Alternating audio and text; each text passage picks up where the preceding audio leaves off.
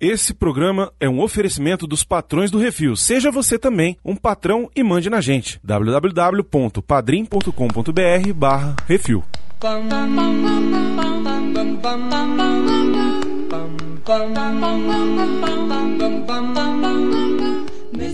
Bem dormido, bem dormido, bem dormido. Eu amo The Cure. É tão bom sonhar com o Neil Gaiman. E eu tô que nem pinto no lixo. Ô, diabo, que é isso assim, rapaz? Like roses and clover. Bum, bum, bum, then tell him that his lonesome nights are over. Sandman.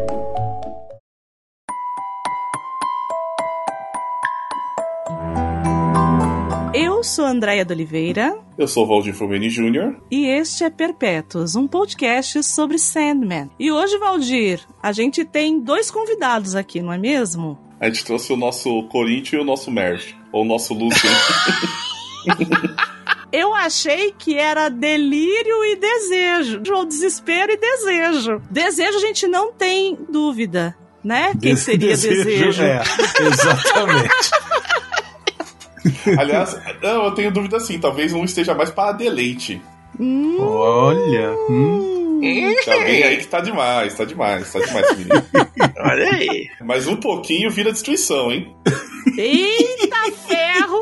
André, o que a gente tá fazendo aqui então, né, André? Eu não sei, a gente tá perdido, né? Perdemos no tempo e no espaço. É, não sei como é que eu vim parar aqui, só tem seis anos. Não sei o que, que aconteceu, mas para quem tá ouvindo aqui, tomamos de assalto o que é isso assim hoje para falar a respeito da série Sandman da Netflix. É claro que a gente ia colocar esses dois aqui no cativeiro para falar um pouco junto aqui com a gente. Na verdade, o Bruno tá com preguiça. Ele falou: não, chama André e o Valdir que já tá pronto o olha, programa. Mas olha, é, mas, acaba mas, com mas... o trabalho do peão.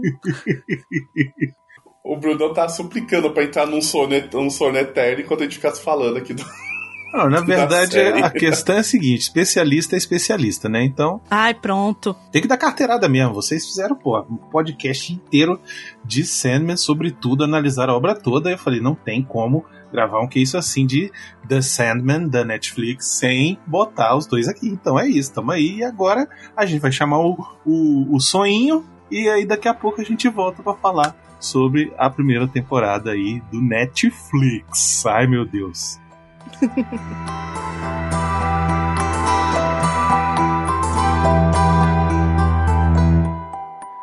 É isso assim, programa do Refil.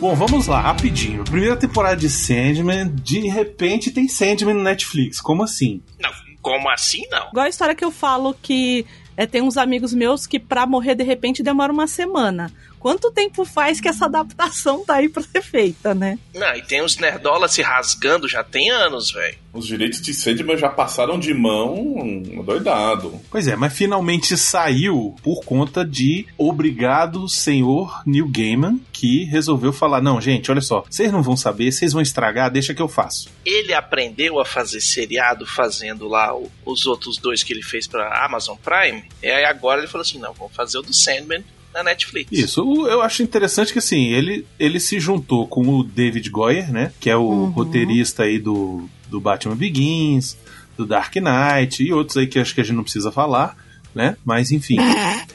Uhum. né? É. Batman vs Superman. Mas enfim. E é o Alan Heimberg, que também é conhecido lá pelo Young Avengers. Tem, ele escreveu também Mulher Maravilha, né? Enfim. Às vezes a DC acerta, né? E, mas digamos que acertou por causa de Neil Gaiman, né? Porque ele é o criador, ele é o roteirista, ele é o produtor, ele é o criador do Sandman e ele sabia como adaptar essa parada, né? É, na verdade só deu certo porque a DC não botou a mão. E quando a DC botou a mão lá, ela, ela cagou numas coisinhas que a gente vai falar mais pra frente, né? E, é, e tal. Até porque depois, no final da história, vai ter algumas coisas que envolvem o universo DC que o New Game vai ter que rebolar para poder colocar na, no seriado, porque vai perder algumas características. Mas o New Game ele resolveu fazer a série por medo, porque o que fizeram com American Gods foi um crime, né? Primeira temporada linda, maravilhosa, ele não, ele não era nada, só tinha cedido os direitos. E aí depois os Uhum. caras botaram os showrunners lá, que é um bando de racista escroto, que cagaram com a série ao ponto de a série ter sido descontinuada e tal. E aí ele falou, tá bom. Aí, aí a Amazon, com um pedido de desculpa, falou, não, tá bom, a gente deixa você fazer Good Omens, mas você controla tudo. Né? Uhum. Good Omens é sensacional. E aí o- os direitos de Sandman, ele pegou e falou, não, esse, esse filho aqui é meu, ninguém põe a mão não. Né? Então, com certeza ali ele deve estar controlando a, maneira como o botão é abotoado no figurino do pessoal. É, se você procurar no YouTube, tem vários vídeos aí que a, que a Netflix fez, né, sobre a série, meio que pra fazer propaganda e tal. E num desses, tem uma entrevista com ele e ele fala várias cenas do seriado que ele fala assim: não, é igual ao quadrinho, aqui a gente só espelhou porque, né, pra ficar mais Uhum. Melhorzinho. Mas eles tentaram fazer o quadrinho ao máximo possível. E de resto, cara, foi ele fazendo, adapta adaptando a própria obra. Então, tipo assim, é, review. É uma, ó, uma coisa E que melhorou. a gente conversou no- nos Perpétuos, que já tinha, Hum. no final né, das gravações, André, já tinha a notícia da série e tudo tal, e nesse Isso, papo aí isso. que o Baconzitos falou, é que ele ia atualizar a série, né, gente? O Sandman fez 30 anos, então Uhum. não tinha Uhum. celular, não tinha. Tá, Ai, a gente tinha celular. Não, gente, a gente tá falando, não tinha, não tinha. Seu pai tinha? Não tinha. Você não tinha, É. você ficava É, jogando o jogo do Hugo usando o telefone né? de disco. É, não tinha internet. É, tinha o direito. celular como, como essa, essa noção que a gente tinha de celular de telefone portátil, mas não No tinha. carro. É, tinha o telefone sem É. fio, né? Tinha o telefone sem fio no carro. Isso, não tinha, Né? não tinha o smartphone. Eu acho que. E aí É, ele, é. ele diz isso, inclusive diz isso de algumas questões que, Uhum. é, que levantavam muito a respeito de gênero e tudo mais, que também na obra, a gente até comentou isso no programa, que na obra foi tratada de uma forma, e aí ele falou: então, gente, eu era uma pessoa naquela época, a gente vai. Isso vai ser adaptado de uma outra forma, porque hoje a gente tem subsídio para isso, né? Então, e a gente tá num outro momento, enfim. A própria escolha do desejo já mostra isso. É. Brunão, você permite a gente já tirar um- uns bodes da sala aí que os povo colocou? Até antes pra gente depois já falar da série. Eu tô de convidado hoje, velho. Pode ficar à vontade aí. Você que tá ouvindo, gente, o negócio é o seguinte: é... Sandman não é uma história de super-herói, tá? É... Não tem piu-piu-piu, tiro porrada e bomba, espadinha, on-on-on, nem peitinho e putaria tipo Game of Thrones, tá? Não, Desculpa peraí, por cortar calma, a frustração calma. de vocês. Calma, olha só. Olha É? só, eu, tava- eu- eu peguei hoje pra folhear ali, né? Pra ver, assim, comparar. Tem muita, Uhum. muita, mu- muita mulher pelada no, no Senna. Tem muita. É, não, o que eu quero dizer é o seguinte: não tem aquele conteúdo assim do tipo, nossa, agora é a hora que eu preciso botar uma teta porque senão a audiência cai. Não, não vai ter É. um casamento vermelho, né? Não, É, não eu vai. acho que é, não isso que ter um você tá casamento- é, querendo é, dizer. assim, não, é que assim, eu acho que assim, como o pessoal que não leu o HQ, eu não tô falando que a pessoa é obrigada a ler HQ, mas eu acho que seria legal se a pessoa pudesse ler, porque é, é bacana. Mas assim, reclamou muito da batalha do, do, Luci, da, né, do Lucifer com, com o Sandman. Fala, ah, é só isso. Eu vi um comentário assim, nossa, eu já vi batalha de Pokémon melhor, Ah, né? Ah, Pô, não, gente, o que, você tá esperando, Ô, sabe? Valdir, deixa eu te falar um negócio. Deixa eu te falar um negócio. Você tem que sair É. do Twitter, cara. Você tem que sair. você tem que. Você tem que ignorar mais as coisas, cara. Porque isso aí é, é gente que não tem É, cérebro, não, assim, cara. eu, é, é, é, é assim, eu até entendo algumas observações que o pessoal andou fazendo. Eu acho que as pessoas, a um certo ponto, elas são muito viciadas em ação, muita ação, ação mesmo. Muita porrada, muito tiro, muita bomba É, tal. tiro porrada, se não tiver muito isso a cada dois, três minutos, eu perco a atenção. E o Sandman não é nisso. Uhum. O Sandman é uma, é uma história que conta histórias. É outra Né? parada. É, Mas será que aí a gente não entra naquela ideia de que é, o cinema tá ficando infantilizado mesmo? Tá. Ou o audiovisual de forma geral? E aí o pessoal bateu, bateu, bateu no, no coitado do Scorsese e talvez ele tenha uma ponta de razão? Eu acho que é questão de expectativa. Não, mas eu acho que não é nem a expectativa, é porque é como aquele filme Tudo em Todo Lugar ao mesmo tempo, Uhum. que todo mundo gostou porque ele entregou muita coisa ali. Mas muita gente odiou também, porque falou que, que era um filme barato, que era um filme ruim, e não, não entendeu camada. A- a- o meu É, medo é esse, tanto que foi o que eu falei Uhum. pro Bruno quando eu tava assistindo a série.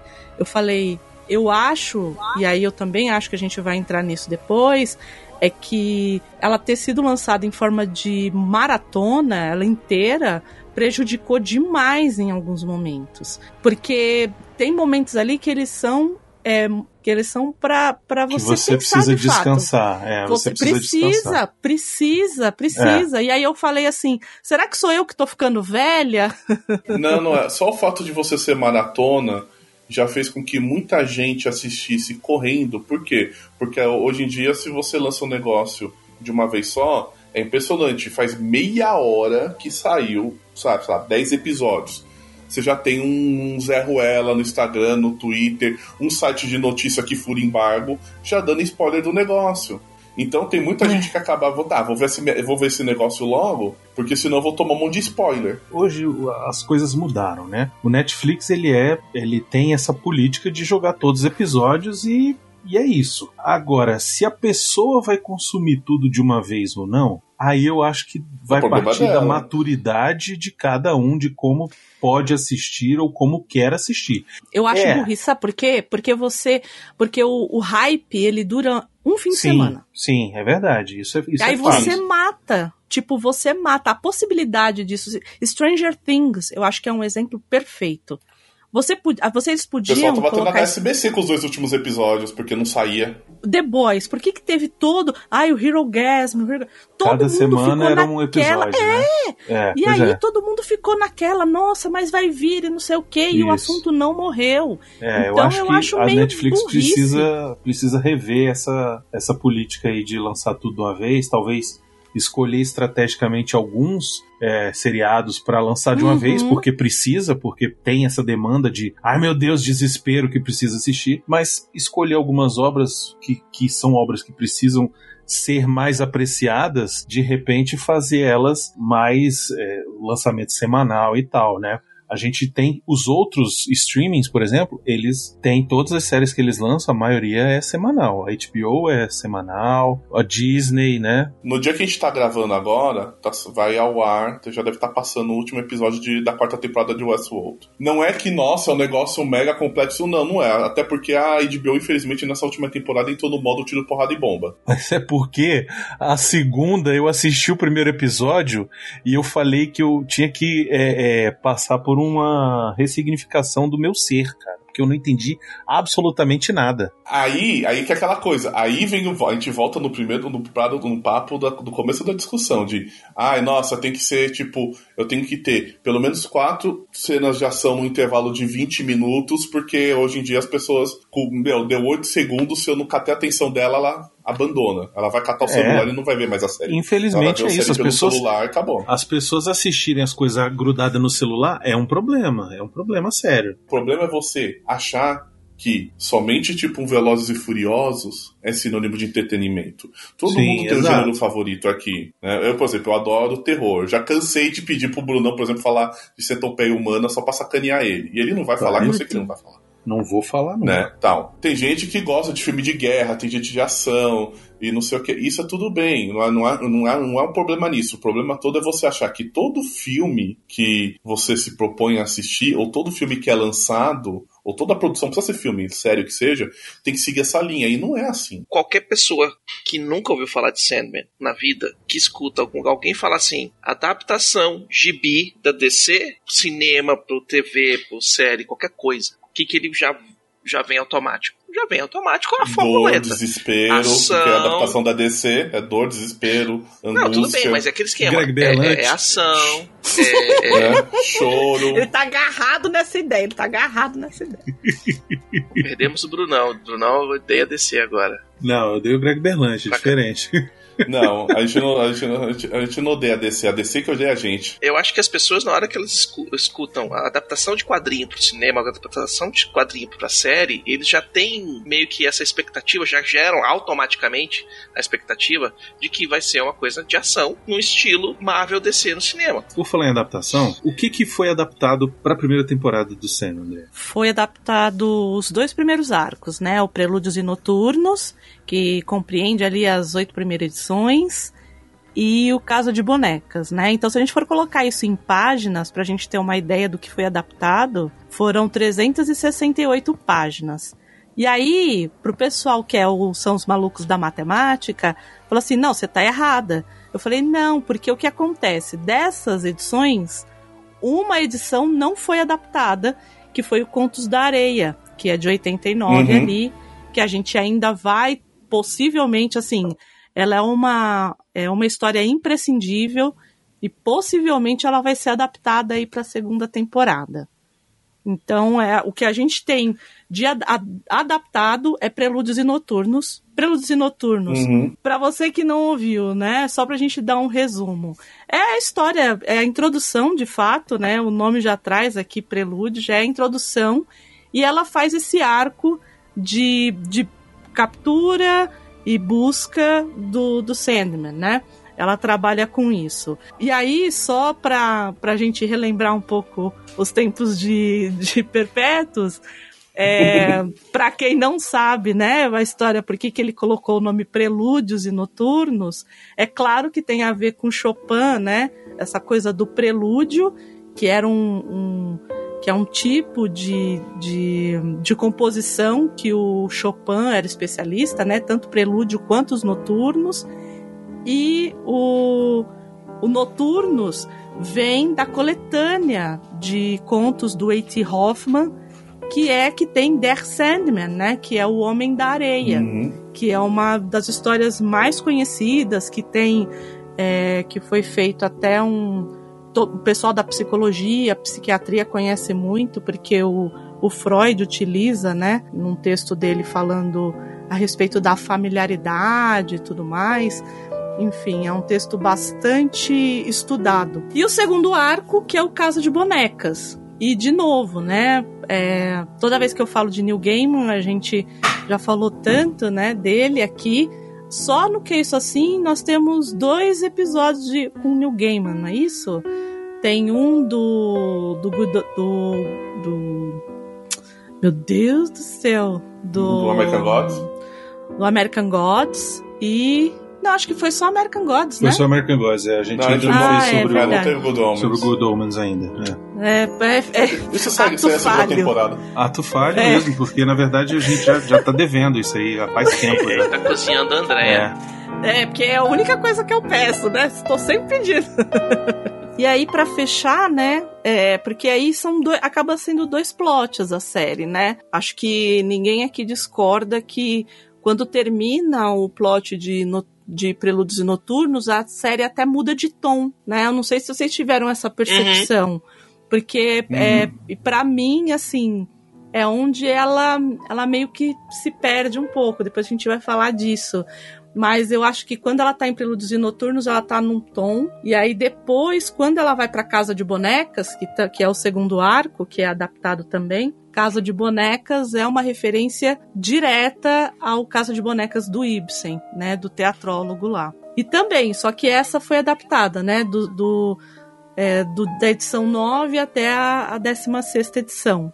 Né? Então é isso que a gente vai ter. Na verdade, essa série, né, essa primeira temporada, ela vai ter dois plots, né? O primeiro focado ali na, no primeiro arco de histórias que é Peludos e Noturnos e o segundo plot ali em Casa de Bonecas.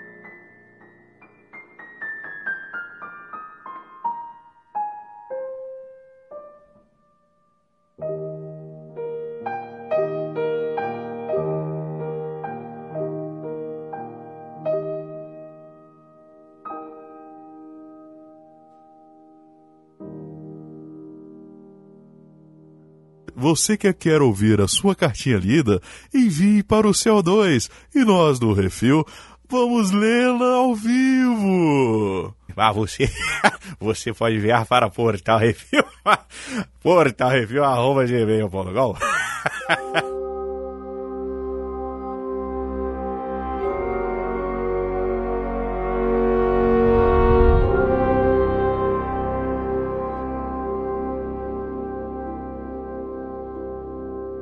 Prelúdios Noturnos, ele é a jornada do herói do Morpheus. Porque é isso. Ele é capturado, ele é solto, e aí É ele mesmo, vai pro.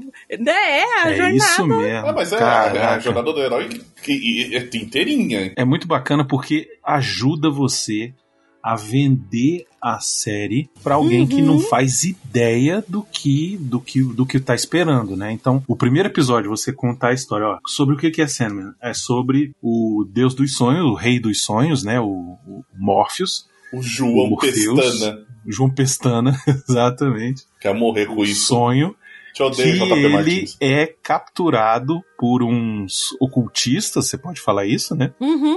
Que estavam tentando aprisionar a morte e na o Alex verdade Crawler de baixo orçamento. isso exatamente É. a, a Lester Crowley, né? Exato. É. E, e, e aí você pode contar que eles estavam tentando aprisionar a morte e acidentalmente aprisionam o sonho. E o cara fica preso vários anos e não sei o que, e nessa, nessa brincadeira roubam a, o saquinho com a areia, o elmo e o rubi, as ferramentas de poder dele e tal, não sei o que. E aí lá pelas tantas o cara consegue se soltar e aí o pau come. Você pode contar assim que, que pô, tu já vendeu a parada, porque é interessantíssimo. Quem tá ouvindo a gente só assistiu a série, tenha, uma- e tenha em mente o seguinte: o Neil Gaiman, ele nunca joga um personagem só por jogar na história. Ele nunca pôs esse personagem só por colocar na história. Em algum momento, esse, essa personagem ela vai voltar, né? E tal. Então, aí no momento que. Como o Bruno falou que os ocultistas, tudo tal, que apresenta o filho do cara, que tem toda uma questão de ele ser desprezado pelo pai, porque o pai queria aprender a morte para ressuscitar o filho mais velho que morreu na guerra, né? Esse cara, ele tem a menção dele no Casa de Bonecas, tudo tal, e depois, no final da história, ele volta ainda, né? Tá falando do Alex, né? É, o Alex. Então, é é só um exemplo de como o o game, assim, não tem personagem solto na história. O personagem ali, ele vai ter um propósito, ele vai voltar em algum momento. E aí, antes da gente entrar nos episódios, eu queria falar um pouquinho das personagens que aparecem ali nesse primeiro episódio. Na verdade, eu tô querendo falar do cara que fez o sonho, né? Vamos lá, vamos O lá. que, que vocês acharam? Vamos do- descer a do lenha, vai Sandman? lá. Casting. Quem, quem é? Como é o nome do rapaz? Tom Sturridge. Isso, Isso. isso. Ele, ele fez o, ele tava no Big Brother, não tava? Eu não assisto Big Brother, Brunão. Me perdeu. Eu não entendi, gente. Ai, gente, tem um cara que fez um Big Brother que é o, é o cara, é, É, a o cara Serginho. do bicho. velho. Serginho. O Serginho do É o Big Serginho. Brother. Teve um Big Brother, eu não sei nem qual foi. Mas É. é. o cara é a cara cuspida e escarrada desse ator, velho. É impressionante. É mesmo, eu não vi. Não sei se você chegou a ver aquele filme chamado Os Piratas do Rock. Sim, ele tá lá, exatamente. Então, ele é o filho, ah, esse ele é o filme filho é do bom. cara, né? Esse filme é Esse filme é excelente. excelente. Esse filme dá um excelente, um excelente podcast até. Dá. Inclusive é um, Porque, é... um é- filme é, é metalinguagem, é podcast sobre podcast. Sim. É muito bom Sim, aquele sim. filme. Muito então bom. ele faz o filho do cara, né? Assim, mas ele é ator de muito, muita produção britânica, né? Então a gente sabe como é que é, né? Não, não, não chega aqui, Hollywood não deixa chegar, né? Não, obviamente que o Neil Gaiman não ia escolher um americano pra fazer o, o Sandman, né, porra? Tem até uma história engraçada que durante o- alguns testes com o Tom, não- né, tal, e ele fazendo uma interpretação, e o Neil Gaiman pegou no pé dele e falou, cara, por que, que você tá imitando o Colin Firth, né, que é o cara do discurso do rei, né? Ele perguntou por que que você tá fazendo a voz do Batman. E o cara meio que fala daquele jeito. E o mais engraçado, eu não sabia, minha esposa que me contou.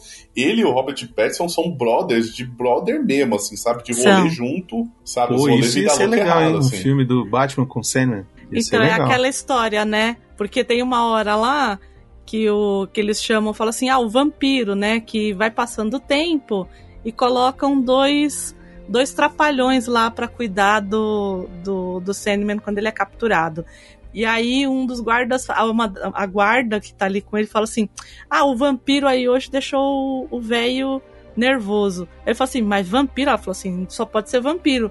Aí eu vi uns memes assim, é, ele não é vampiro, mas o meu amigo é. E aí coloca a É. foto do Robert Pattinson. Agora, uma coisa que eu. Assim, eu vou ser chatinho. Eu vou ser chatinho. Hum, Eu acho que ele podia estar mais esbranquiçado, sabe? Assim, é, ele já é um rapaz muito branquinho, muito alvo. isso. Mas eu queria, sabe assim, pele branca mesmo, igual do quadrinho. Eu queria mais branquicelo, sabe? Assim, branco É que aí- papel, é. entendeu? Olha, Mas às tudo vezes, bem, Às beleza. vezes eles podem, até, eles podem até ter tentado, só que aí você entra no digital Pode ter ficado e ruim, talvez a pois coisa é. não fique tão É. boa. né? Exato. Mas eu queria, Mas o que, que mas- vocês acharam dele, dele como Sandman? Vocês gostaram? Eu, eu, vou, Eu eu, vou adiantar. Eu, Eu queria mais muito. efeitos. Eu queria, é assim, ele como interpretação tá ótimo, mas eu queria mais efeito visual nele, sabe? Porque Hum. o Sandman, ele tem aquela aura meio fantasmagórica, sabe? ele, Assim, ele um ele tem um cheguei, né? Ele tem um tem, cheguei, tem né? um, tem um, né, tem um chan, né? E Ele eu um queria show esse, né? achei Assim, que né? faltou esse esse chan, entendeu? Ah, a Faltou coisa da um- capa é, mesmo, né? Que, Umas, umas que a capas, capa um- muda, Isso, né? É, pois é, É. falta, Uhum. faltou umas estrelinhas Uma- uma- voando, sabe assim, quando ele um- fala. faltou um que, um que Clovis Bornai, né? Assim, né? Isso, pronto. Aí, A- aí a gente acertou. Faltou um Creed subindo no Clodovil. ringue no, no Rock 2, né? Um Apollo Creed chegando pra lutar no Rock 2, né? Pronto, faltou um Clodovil aí na parada. É. Eu acho que ele tá bem e que eu acho que vai ajudar muito, que é o seguinte: quem ouviu os Perpétuos sabe o quanto a Andréia e eu falamos que o Sandman é um boy lixo. O cara é um lixo. A gente, tem, um, tem um episódio, né, que a gente não desce o cacete nas atitudes de merda dele, né? É. Ele tem uma cara que vai falar, você pau no cu agora. E ele vai lá e fa... ele, eu acho que ele, ele, vai, ele vai saber fazer essa. Assim, eu tava assistindo com a minha esposa e ela falou, meu, que cara canalha. Eu falei, você não sabe de nada, filha. Você não sabe de É, nada ainda. tu não sabe porque de quando, nada, não Quando sei. chegar em nada, literalmente, você vai ver o quanto esse cara é lixo. É. Eu que não li. Isso, O isso, Zitos. Bom, Eu primeiro. que não li o que- gibi. Por que que não leu? A gente fez um programa, in- a gente fez Eita, 10 eu sabia que essa pergunta ia vir.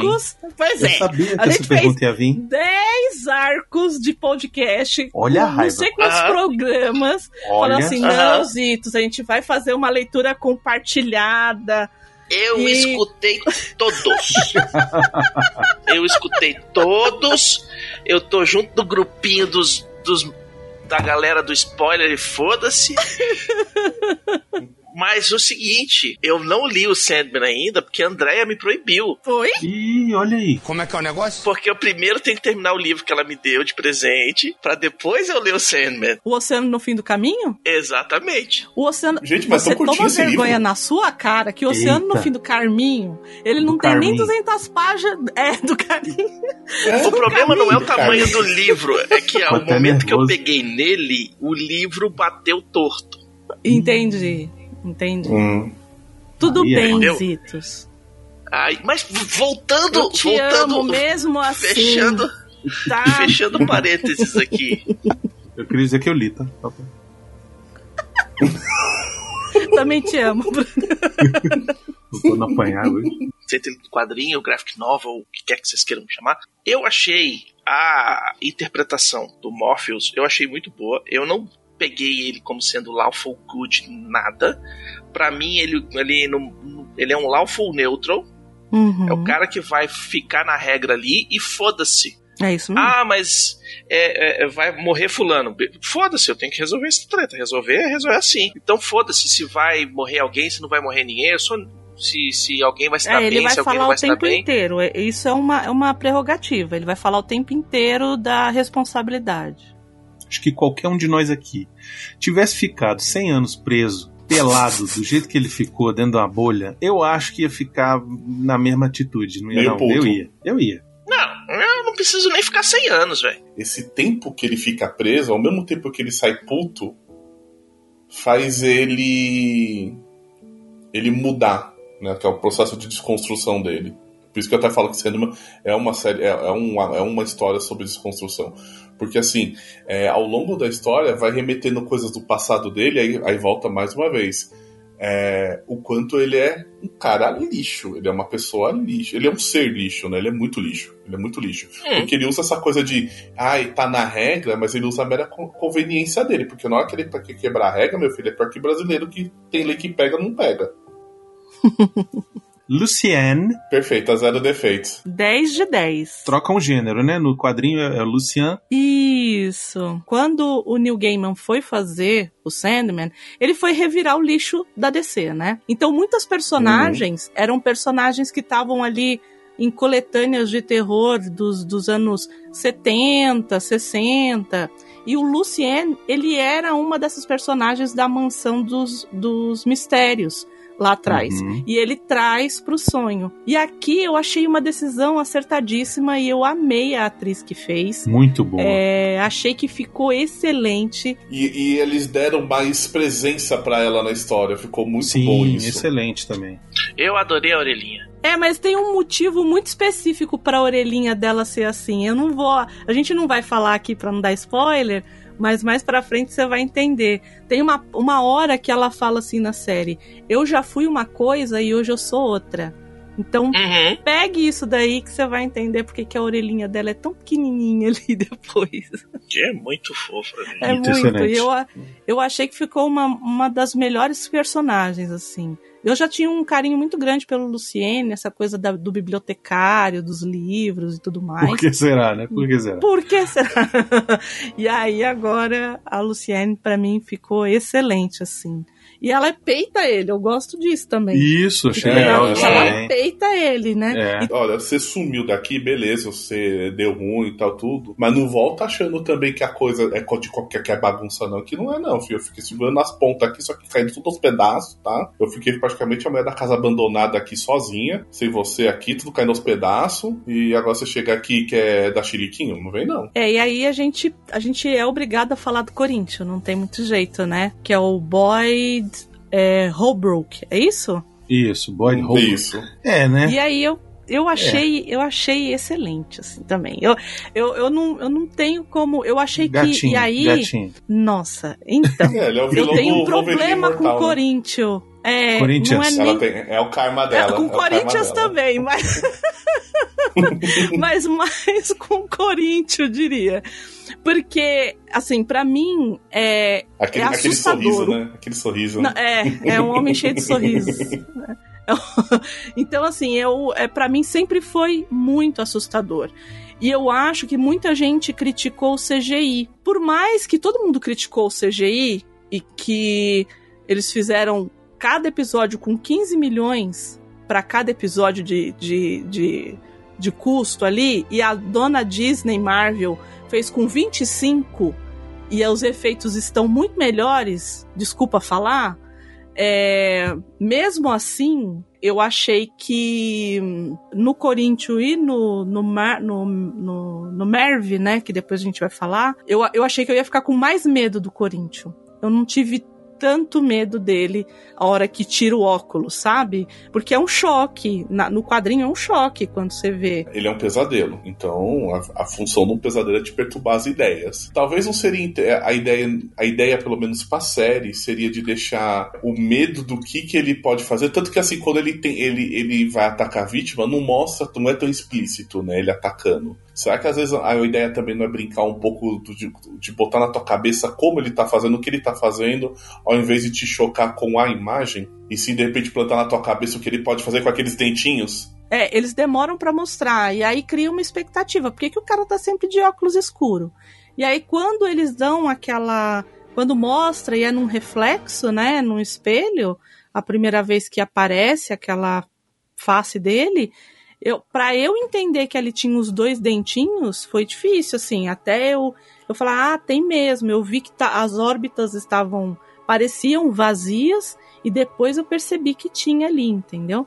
Tem uma questão que a gente precisa levar em consideração aqui com relação ao desenhista de Sandman. Do primeiro arco, né? O desenho, ele é assustador. Tem um detalhe que é importante lembrar que é o seguinte, né? O Corinthians ele ganhou muito mais espaço na série do que no- nos quadrinhos, né? E tal. Eles deram uma presença pra colocar uma coisa do vilão. Tem um vilão, né? E mais Tem que, que um isso, vilão, né? né? Porque a gente meio que aceita. Então, Zitos, quando no quadrinho a gente meio que aceita que, ué, como que esse cara tão poderoso foi capturado? E a gente meio que aceita que esse cara todo poderoso, que ele não deve ser tão poderoso quanto a irmã, ele é capturado. Aqui Sim, eles ele é dão a capturado por uns caras fazendo um- Isso. umas bruxarias lá. Isso. Aí aqui eles dão uma justificativa, que ele veio, né, pro, pro mundo desperto, atrás do Corinthians, né? Que é mais ou menos o que acontece ali no prelúdio, que depois, que depois de 30 anos os- o, o Gaiman trouxe e, Uhum. e tem um- alguns E paralelos explica, né? ali. É, ele meio que explica, ele fala que é porque ele tinha é, acabado de, de falar com. que Tinha coisa do vórtice daquela era, enfim. Ele luta contra um vórtice e aí ele tá meio que enfraquecido. E aí, até o prelúdio termina, assim, a, termina a parte do quê? Com o Sandman ele enfraquecido e ao mesmo tempo o Bugs invocando, fazendo feitiço pra tentar capturar a morte e acaba pegando ele. Mas isso vem pra gente depois de 30 anos, entende? Assim, Uhum. até então a gente simplesmente aceitou que aquele cara super poderoso estava lá. E eu achei muito acertado ele ter- eles terem trazido o Corinthians pra essa Logo de cara, assim, né? permear, é, porque o que ele fez, ele amarrou todo, toda a, a temporada, ele amarrou ali na história do Corinthians, né? É, ficou um vilão pra da temporada, né? Isso. E, é, no meu entender também, parece que o desejo, né, que meio que fez uma tretinha Sim, pra sim. colocar. Meu o- filho, tre- tretinha, tu não faz ideia das merdas que desejo faz com o irmão. Não, eu, eu, eu começo, tô começando a sabe, imaginar. ele sabe. Mas ele. ele é, é, que no meu entender foi que o desejo que criou toda essa treta pra prenderem o, o Morpheus. E, e aí ele conseguiu fazer as tretas dele lá. o desejo e sonho na briga do inventário. É verdade, desejo e né? sonho. Desejo e sonho na briga do inventário, meu filho. É pior do que caso de família. Bom, mas vamos, vamos só falar um pouquinho mais dos Terminar outros, os das outras personagens, personagens, e aí a gente entra de fato na série, né? Aí tem o Roderick Burgs, que é feito pelo Charles Dance, que eu acho que era do, do Game of Thrones lá, não era? Sim, era o Lannister, é o velho. O John Dee, que, enfim, tá, assim, assustador. Esse sim está assustador. Ele conseguiu. Ele conseguiu me convencer como John Dee, mesmo sem a aparência, Uhum. porque nos quadrinhos ele é uma caveira, né? Assim, Ele, o- é, é. ele é sinistro. ele é Ele é um, sinistro, ele é um vilão né? da DC, né? Isso, Aliás, tá pra isso. sair dois encadenados da DC com ele como vilão. Um da Liga da Justiça e um outro que eu não lembro qual que é agora, que tá pra sair agora, lançamento, que ele é o vilão. É, isso é interessante a gente falar, né? Pra quem não conhece. Isso. Que o é. personagem do John Dee é um, é um vilão de, de, de quadrinho mesmo, Liga da Justiça, sabe? Uma parada É, assim. o Doutor Não, é. Destino. Isso, pois Doutor é. Destino. Então, aqui eles não falam, não mencionam nada absolutamente Uhum. e tal. E eu acho Porque que a funciona dona DC bem. não deixou. Não, mas eu vou te dizer que eu acho que funciona melhor não mencionar, sacou? Ficou bom. Porque- É, é, porque se botar DC já viu, né? Pois é, na hora que você me- metesse um. Ah, porque já enfrentou a Liga da Justiça. Pronto, acabou. A, É a verdade. atenção das pessoas ia, ia, ia embora, entendeu? Aí ela fala, Uhum. cadê o Superman aí pra Exato. todo É, mundo? tem que chamar o Batman. Cadê o É porque cabelo? o Cadê o Batman, cabelo? Põe o. Batman tá, botava o, o Sandman pra dormir, ai, dois pulos. E aí, é, a gente tem a Johanna Constantine, que pra mim sempre será Constantine, desculpa aí. Pra mim é sempre Constantine, cara. Eles estão usando a pronúncia do inglês antigo, Constantine. Porque quando tá no tempo atual, você vê o pessoal chamando, tirando o Sandman, você vê o pessoal chamando ela de Constantine. Uhum. Eu até vi gente começar assim, ai, Constantine. Eu falei, gente, aí, aí quando mostra a época que ele conheceu ela, aí você entende o porquê. Porque naquela época lá, meu, era a época do. Era inglês de Shakespeare, né? Eu realmente só assisti uma vez aquele filme horroroso do Keanu Reeves lá. É, lá Hum, chamavam. Constantine ou chamavam Constantino? Eu não me lembro. Constantine. Constantine. Constantine. Constantine. Constantine. É literalmente é uma pronúncia de inglês antigo. No gibi, que eu sei, porque eu vi entrevista com o escritor, era Essa, o pala- Constantine. essa frase está errada. Você falou, porque eu ouvi no Perpétuo, você acabou de falar que você ouviu. Olha, baconzitos. Não, não, não, é porque eu vi ele, ele explicando por que, que ele trocou o gênero do, do Constantine. Foi- Hum. Botou a avó do Constantine, não botou o Constantine em si. Porque a DC não deixou. Na verdade, ele usou a desculpa do passado pra botar a personagem antiga, né? Que era a avó, bisavó, sei lá o que, do próprio Constantine. Mas rolou uma parada de, de não ter, de, de não poder usar, porque a DC falou: não, nós vamos usar o Constantine, né? A DC não autorizou usar nenhum, do, nenhum pessoal do, dos quadrinhos Então- dela na, na adaptação. Então, na verdade, é, parece que vai ter uma série aí, não é isso? Vai ter uma Parece, é. série do Eles É, Constantine. parece que eles vão. Hoje é. a gente não sabe se vai ter mais absolutamente É, nada. Por né? causa do Zaslav que tá passando a, a- Tá o- passando a faca lá. o É. facão lá, A, né? única, a única certeza hoje é que vai ter 90 dias pra casar, quilos mortais e mãos à obra. O resto não tem Isso. nada exatamente. Acumuladores. É, mas disseram, Ah. e assim, eu não sei se eu quero ver também, não. Eu espero que tenham passado o facão de fato, porque a série, quem ia, quem ia ser o showrunner da série era JJ, né? Então eu quero de fato que não seja. Nossa. Porque eu não- o Aliás, meu coração gente, não gente, aguenta. caiu- Não aguenta. Gente, caiu a algibeira aqui no chão. Só contar uma coisa, né? Neil Gaiman bota JJ pra, pra, pra mamar, no sentido de contar uma coisa no começo da história e amarrar ao longo dela e dar um desfecho, sabe? Que é Aí, mas aí a gente tá importante pra quem falando de acompanha. escritor, escritor e diretorzinho. Primeiro que eu acho que, que se forem fazer uma série de Constantine, se não se chamar Hellblazer, já tá errado. Começa por aí. Já tá errado. Já tá errado. Começa por aí, entendeu? Então, mas enfim, depois a gente fala de Não, não, Hellblazer. vai se chamar As Incríveis não. Aventuras de Constantine, vai ser isso. Vai, vai se chamar Constantine e seus amigos incríveis. É, vai, botar- vai- vai ter um crossover com o Scooby-Doo. Bom, aí vamos lá. Aí eu tenho lá o Matthew, que pra mim é uma das personagens também. Eu tô falando, né? Tudo eu falo, ah, é a personagem que eu mais gosto. É, a perso... é porque não dá, gente. São personagens extremamente complexas e circulares. Todas têm uma voz, todas têm um. um- elas têm uma a sua complexidade. Então é difícil às vezes. O Matthew, gente. o Matthew, o que eu consegui assim pegar do Matthew é mais do, do da série do que do, do, do próprio quadrinho. Ele é a gente. Ele é, ele somos nós. O, o- o ser comum, Sim, sim. entendeu? O ser humano comum que, que reencarnou no. Ele, no- ele dá a visão dos humanos pro Sandman. Isso, muito Isso. bom, cara. Excelente. isso. E, o, e o rapaz Ele é que ponte, dubla né? ele, o Perron Oswald, ele é muito, É muito bom, ele é cara. muito Tá bom. dublando bom. tudo também, né? Ele é comediante, né? É, ele tá dublando. Ele é Ele, dublou a barriga lá do coisas. cara lá do, do, do The Boys. Ele, ele tá dublando tudo. Tá dublando tudo. Hum. O Lucifer, que mudaram, né, o gênero, mas como anjo não tem gênero, Não, não tese, mudaram, fizeram então... certo, né? Fizeram certo, né? Fizeram igual o quadrinho, né? Mas é mais ou menos. certo, né? Na verdade, Mais ou menos. a gente sabe que numa adaptação ideal, num mundo ideal, Lucifer seria David Bowie. É, o próprio Gaiman falou que se inspirou, né? nele. É, não, Sim. é a cara, é só você olhar o quadrinho. você você pega olha o quadrinho, quadrinho. tá lá o David Bowie no, no, no desenho, né? Mas, na falta dele, eu curti a Gwendoline Christie, achei que ficou excelente, achei que ficou legal. Ela deu um tom muito formal, assim, muito sério, né? Pra ele e Uhum. tudo. Mas, fisicamente, eu gostaria que eu tivesse sido aquela Tilda Swinton. Porque ela é o David Bowie de saia, né? Ela já Então- fez David Bowie até. Ela já fez, pois é, a cara é igual, entendeu? Mas tudo bem, a Gwendolyn fez muito bem, eu gostei. Como ela é uma mulher extremamente alta, ela tem 1,88 de altura. Tem uma imponência, né? realmente é alta.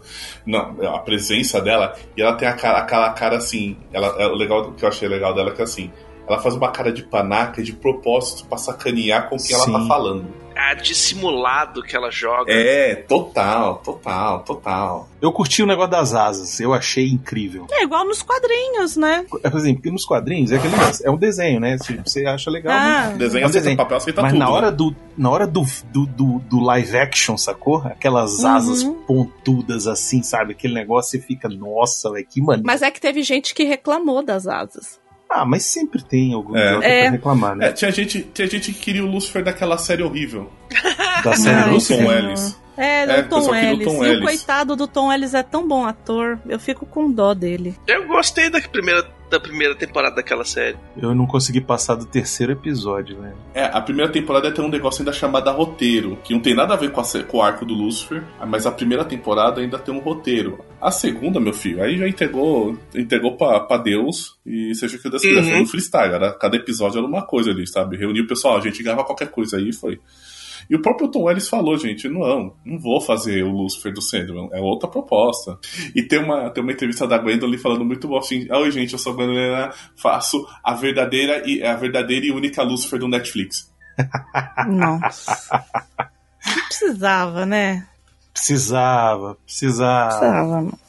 Precisava. Precisava, é deixa. pra fazer o meme. Faz a polêmica. A fase de deboche até porque é o seguinte, a, a- o Lucifer, a outra série, começou na Warner, foi pro saco e o Netflix salvou. As últimas duas temporadas são feitas pelo Netflix.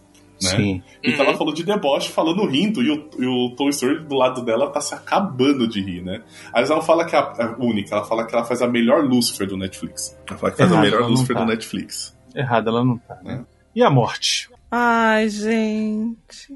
Que linda, maravilhosa morte. Achei fantástico. A moça, ela é muito incrível. Não a é? Kirby, ela é muito incrível, assim, como, como a personagem, porque é, tá, tá incrível. O, o texto é o mesmo do quadrinho, o mesmo. É o mesmo. Uhum. É, é, é, é um episódio assim que eu acho que o, o, o gamer falou assim: olha só, quem meter a mão nisso aqui vai apanhar na cara. Vou dar na cara de quem Vai vai trocar conhecer uma vírgula. Vai, trocou uma vírgula desse texto aqui, eu vou dar na cara. E aí, cara, o, o texto é perfeito, assim, é incrível. Esse episódio da morte, é, para mim, é o meu É favorito. uma É o delicadeza. meu favorito da série inteira, é o meu favorito. E, cara, eu. é, Depois que eles começam, que, elas, que eles levantam, né? E começam a andar, e aí ela vai fazer aquelas, os, os recolhimentos das pessoas, né? Eu comecei a chorar e não parei mais. Só parei quando, quando ele foi encontrar o Rob Gad. Só. Cara, incrível, incrível. Realmente Incrível um mesmo. trabalho brilhante de adaptação, um trabalho brilhante de roteiro, de clima, de, de, de preparação, É, de e assim, é, é de atuação. uma suavidade, né? Porque, por exemplo, no, no quadrinho, me corrija, tá, André, mas é em Nova York que ele encontra ela, né? Sim, Se eu não me Uhum, engano. Central e Park, eles né? levaram pra, pra Inglaterra. É, eles levaram ela pra, eles pra Inglaterra tal. E assim, e é, e é tão delicado, é tão sutil, você vê a paisagem, você vê os lugares, que aí, como o Bruno falou, quando ela começa a recolher as pessoas, tal, que ela vai recolher o velhinho, aí depois o bebê e tal, tudo. A tem cena um, do bebê, é, se você não chorou nessa cena do bebê, você não tem alma no seu coração. Você não tem. Eu não chorei, eu sabia, mas você é o desejo. O Baconzinho fica quieto. Eu não chorei, mas também, né? Tipo, pô. Eu falei, pô. Não, o, o sacanagem. Baconzito já, já é é. o filho do desejo, já é putaria mesmo. Não, já. É, Que isso? é Sodoma e Gomorra.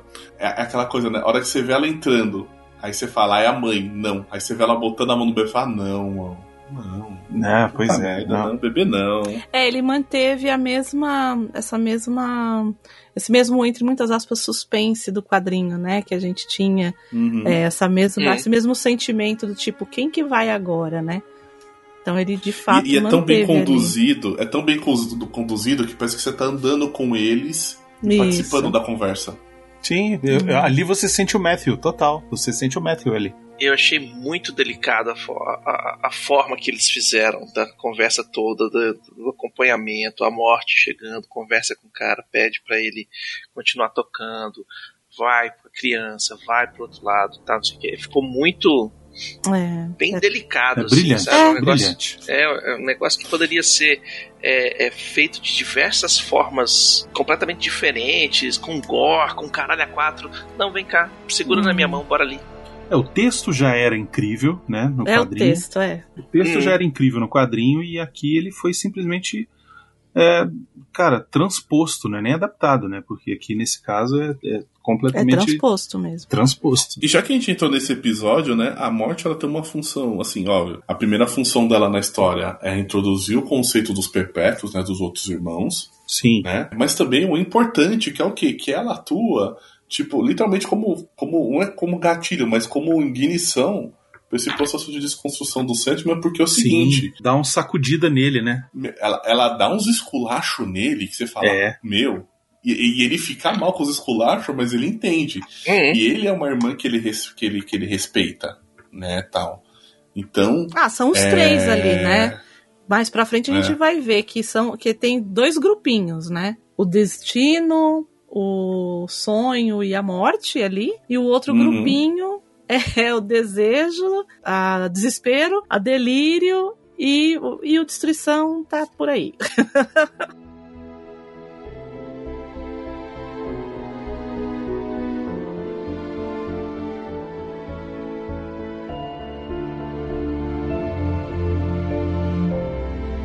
E aí, já que a gente tá falando desse episódio, temos que falar de Rob Gadlin ou Sir Robert Gadlan, né? Que ele mudou de nome. que também tá incrível, tá incrível. Eu achei muito legal essa parada. O judeu Eles errante. aproveitarem esse episódio que, ia, que ia falar da morte e adaptar logo esse, essa outra história do cara que viveu lá não sei quantos anos, né? De, de se encontrar a Isso. cada 100 anos. Eu achei muito proveitoso, porque eu, sinceramente, eu, eu- era um episódio que eu falei assim, ok, isso aqui não vai ter. Isso aqui eles não vão botar, porque não, não cabe. Não, não- por que, que eles vão botar Então, isso aqui? Né? Por- então, mas é por- tem porque, é, por exemplo, é o episódio que, a- que o Constantine, que a Johanna Constantine aparece pela primeira sim, vez. sim, sim, claro. É o primeiro episódio que o é o episódio que o, o sonho faz um contrato com o Shakespeare. Sim, Então- claro. Não, assim, é importante pro que vai vir, né? Pra, pra, Isso. pra construção total. Mas eu, quando, quando fiquei, sabe, ah, vamos adaptar Sandman. Aí eu falei, tá, eu fui atrás. Aí eles falaram, ó, o primeiro arco, aí a primeira temporada vai ser os dois primeiros arcos. Aí eu falei, tá, mas como é que eles vão botar isso aqui? Sabe, fiquei. é Igual, por exemplo, a história do, do sonho com nada. Eu fiquei imaginando como é que eles vão botar. E não botaram. É, Entendeu? Não colocaram. É. Não colocaram ainda. Eu sei que vai ter, provavelmente, porque ter. é importantíssimo. Mas é, eu fiquei pensando, cara, como é que eles vão encaixar essa parada, né? E, e vou te dizer, na hora que, no, no episódio do Inferno, da Esperança no Inferno, que ele encontra a moça presa lá no, no- no- Nada. o E nada. aí, eles- e aí ela, ela, ela vê ele como via ele na época, Cai né? Cara, né? Essa hora Uhum. eu chorei, velho. Uhum. Eu chorei porque eu falei, caceta, olha o cuidado dessa parada, velho. Olha o que eles Isso. estão fazendo. Eles vão botar. Nessa hora eu tive certeza. Ok, pode não ter agora, mas depois vai ter. Entendeu? Uhum. É- é- é- eu, fi- eu fiquei arrepiado na hora. Eu falei, caraca, velho. Ali eu vi. É o Gaiman. Ele tá, ele tá ali, velho. Entendeu? Porque Uhum. qualquer, qualquer produto, qual, de- vou falar de novo, qualquer produtor teria cortado essa cena. Qualquer produtor. Uhum. E é uma cena super importante, inclusive, né? Pra que nos caramba. quadrinhos, que nos quadrinhos é o Etrigan que leva, né? Olha lá o- a DC entrando de novo, né? É, o esse Etrigan que leva ele coração. pelo por aquele caminho e ele fala e ele pergunta pro Etrigan, por que que você tá me levando por aqui? E o que que cabe, né, no coração dos demônios e tudo mais. E é porque ele tinha que ver nada, né? É, então, e eles fizeram Isso é outra exatamente coisa, a né? mesma Não tinha coisa. o Etrigan, não tem o Etrigan por quê?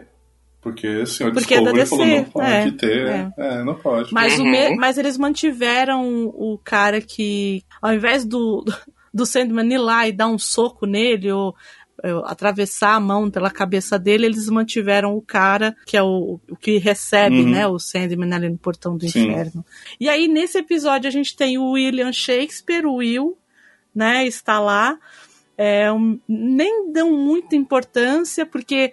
E, a- e isso eu também gostei, porque, da mesma forma no quadrinho, ele encontra, mas meio Uhum. que encontra, meio que não. Aí depois ele depois. vai recuperar isso. É. E não dá muita atenção, né? A personagem, inclusive, né? Uhum. E desejo que eu achei incrível. Também achei. Assim, Esse foi, pra Sim. mim, o, incrível. o mais parecido pra mim.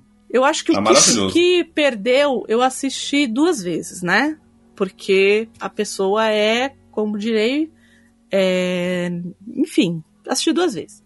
E aí, deem o adjetivo que quiser. Assisti uma vez legendado pra ver como é que era, e depois assisti dublado, porque Dedicada, eu queria. dedicada, dedicada. Ah, muito obrigada. Eu, que eu queria fazer as, as anotações e tudo mais. Vocês conhecem a história de, de como é que o, o pai conseguiu o papel, né? É, o cara mandou um. um- um- No Twitter, pô, ele mandou um post, ele Twitter marcou o por Neil quê? Gaiman e falou assim: Eu quero fazer desejo. Aí ele falou: Tá, faz o teste. Aí. Aí. aí a- tipo, falou: ah, que, né, faz o teste. Tipo, acho que o Gaiman achou que o Gaiman tinha dado uma resposta protocolar, né? Aí chegou É. o IDM pra ele as instruções pra fazer o teste. Foi lá, fez o teste e passou. Caralho. Hum, né? Excelente, E assim, né? é, é uma coisa até que eu, eu, eu, eu a Maria aqui te brincou aqui em casa, que assim, além de ter revelado uma pessoa extremamente talentosa, ser perfeita pro papel, né? A Lady Gaga já tem alguém pra fazer a cinebiografia dela. Já. Porque é a cara da Lady Gaga. É a cara da Lady Gaga.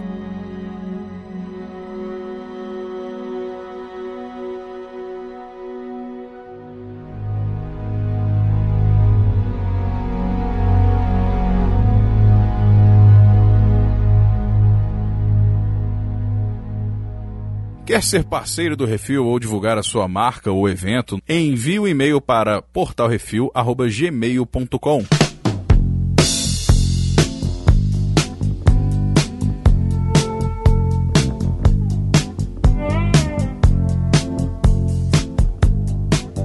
O primeiro episódio chama Sono dos Justos, né? E ele começa mostrando lá o, o sonho. Achei legal que começa. Eu achei que ia começar de outra forma. Eu achei que ia começar já naquele negócio do ritual, não sei o que e tal. Uhum. É, mas não, rola o negócio do, do sonho, pesadelo fugitivo já do Corinthians, não sei o que e tal, né? Assim, é uma introdução diferente, né? Do, do, que, do que acontece no, no quadrinho. E ele é capturado pelo Roderick Burgess, o Magus, era pra, na verdade, capturar a morte, né? E, e aí ele fica preso lá vários, vários anos, não sei o que, e rola toda, toda a história da Unity Kincaid lá, o negócio da doença do sono. É, porque aquela coisa, uma vez que o- a pessoa que comanda o sonhar tá aprisionada, ninguém mais sonha Sim, e tá tudo isso fora é de muito controle, foda. né? No quadrinho tem mais coisa, né? Achei que podia ter mais coisa no, no- na série, né? Ah, o reflexo, É, né? eles, do como eles- uma coisa é, eles dão aqui, uma né? passada só na série, né? de- desse- É. do, do reflexo desse, do impacto disso, né? Isso. Inclusive, uma coisa que eu, que eu fiquei, assim, triste é, de não ter é o Eterno Despertar, né? Isso!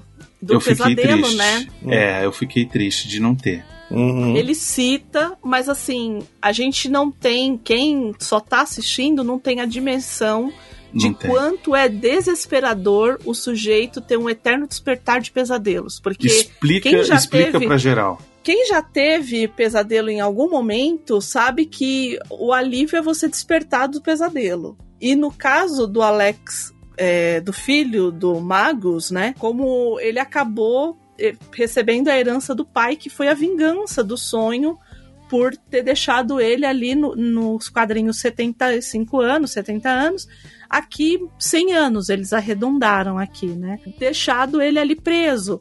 E aí ele tem o eterno despertar de pesadelos, que é o que? Você despertou, você dá aquele alívio, aí você olha e volta, você continua no pesadelo. Você nunca desperta. E ele vai ficar assim durante anos.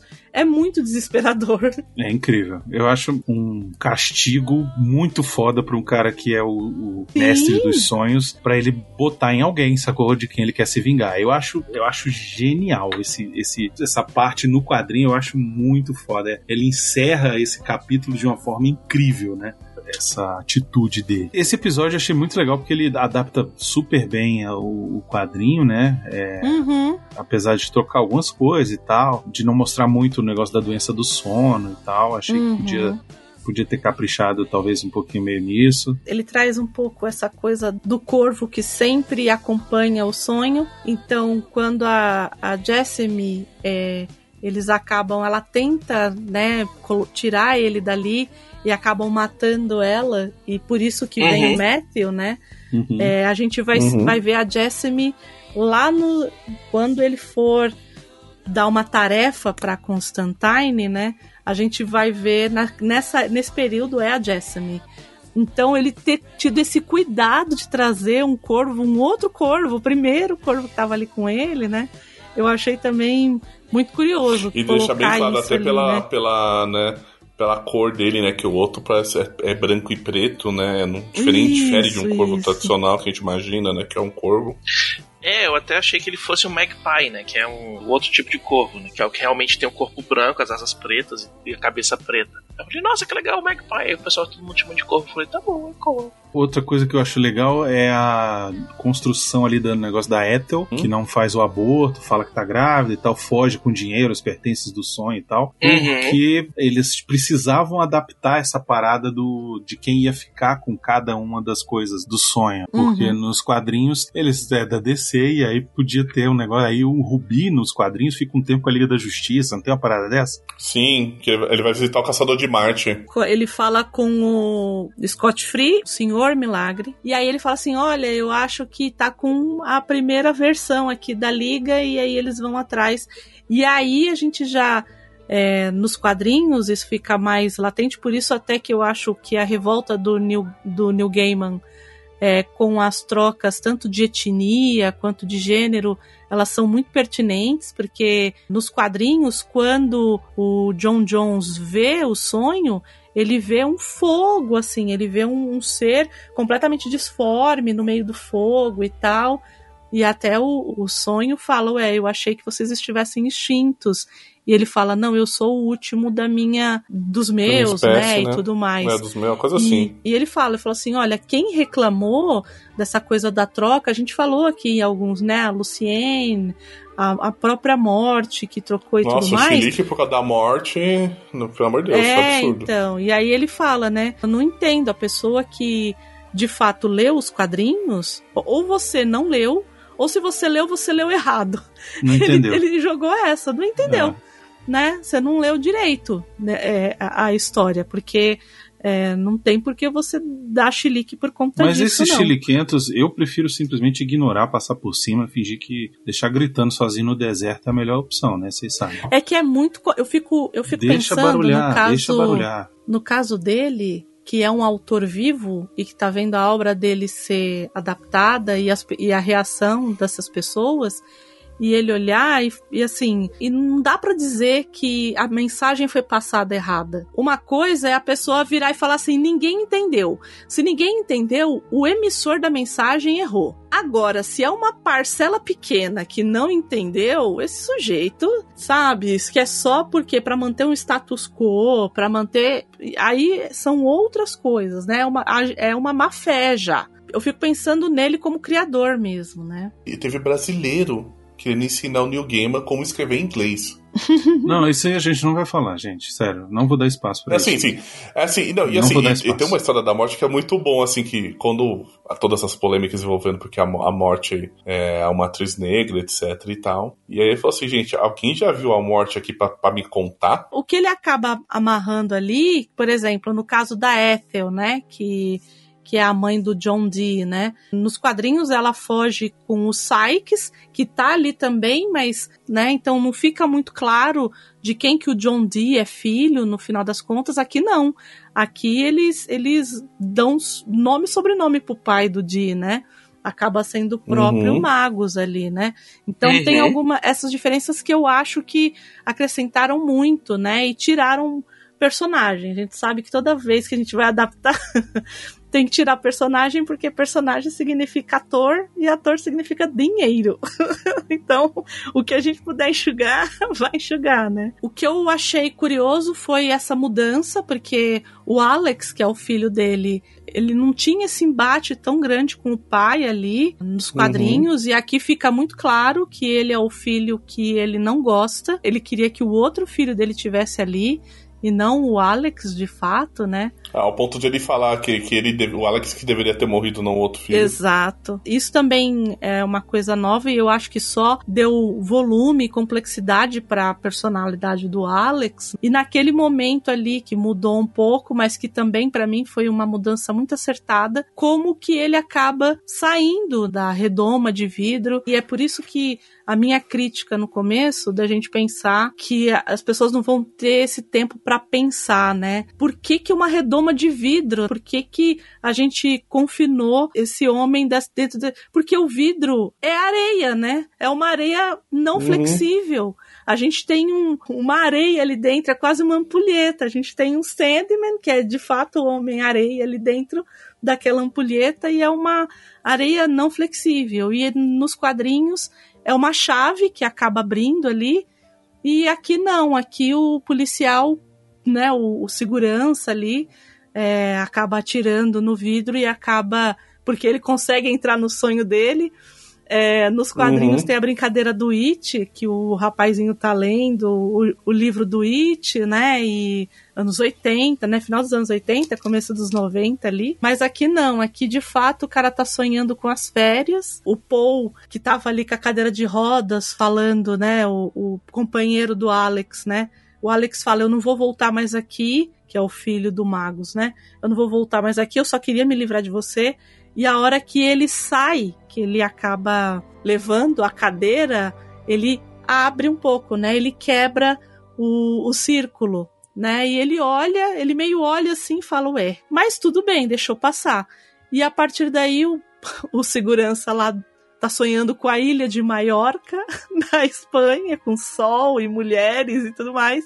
E aparece um, um sujeito lá, pelado, franzino, pegando um monte de areia do sonho dele e acaba saindo. E aquela cena que ele acaba voltando pro sonhar, ela é É perfeita. igual Idêntica. a dos quadrinhos. Igual, Igual, idêntica. igual, né? Então ficou muito, muito bonito, assim. Para mim, acho que, que se fecha aí esse primeiro episódio, assim. Não sei se vocês tiveram essa, essa mesma impressão. Eu achei muito foda. E, e o- é importante falar que no final do episódio ele chega no sonhar, né? E aí Uhum. encontra a Luciene e tal. E vê tudo destruído e tal. E aí dá aquele ar de Isso. caralho, agora o cara vai ter que se mexer, né? O cara vai ter que. Vai ter que fazer Vai ter alguma que coisa. fazer tudo. É, pois é, isso é legal, porque puxa o segundo episódio, que é o Anfitriões Imperfeitos. É um episódio bem mais curto, e Uhum. nesse ele começa a, a tentar reconstruir ali o sonhar. Ele fala: Ó, mas eu preciso das minhas coisas, eu preciso da minha algibeira com a minha areiazinha, preciso do meu elmo, preciso do meu rubi. E aí tem a parte lá da mãe. Da Ethel Creeps, né? Que agora é a Ethel D, que ela tá negociante de artes e ela é visitada lá pelo Coríntio. E aí ele fala: Ó, o Sandman voltou, ele vai vir atrás de você, não sei o quê. E aí ela a exposição, né? Onde estão as, a- os negócios do cara, né? Sim, pois Tipo, é. Um é o fi, tá com o filho dela que escondeu, o outro ela, ela trocou por um colar de imunidade e o, o, o outro ela deu para vendeu para não sei quem, né? É, na verdade o sonho ele, ele, ele, ele resolve acessar as três graças, né? Eu acho muito foda essa parada das três graças, porque tem a ver com mitologia antiga e tudo, né? Vai, André, brilha, vai.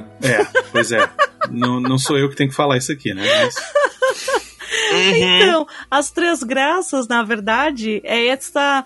Como é que eu vou dizer? São essas entidades que têm em praticamente todas as mitologias, que são formadas por três mulheres, normalmente a, a anciã, a mulher e a virgem, né?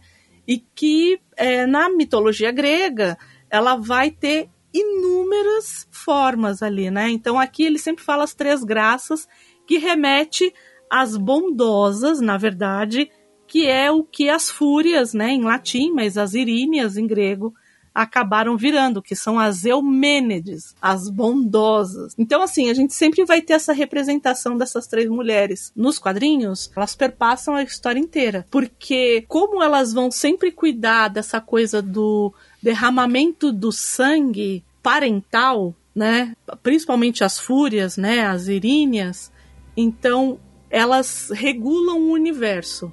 Né? Então eu tenho, no caso da mitologia grega, eu tenho duas é, especificidades aí, que é as moiras, que é aquilo que nos cabe, né? Quando eu falo assim, a moira, que é o destino, a gente pode traduzir de muitas formas, né? Então as moiras, que é a cloto, laqueses e, a, e a atropos, que é aquela que fia, acho que todo mundo já viu essa representação, né? É aquela que Uhum. faz o fio, a outra que enrola o fio e a outra que corta o fio, né? Que são essas que dão essa, essa finitude, né? Essa, essa sensação de destino de fato. E as iríneas ou as eumênides, né?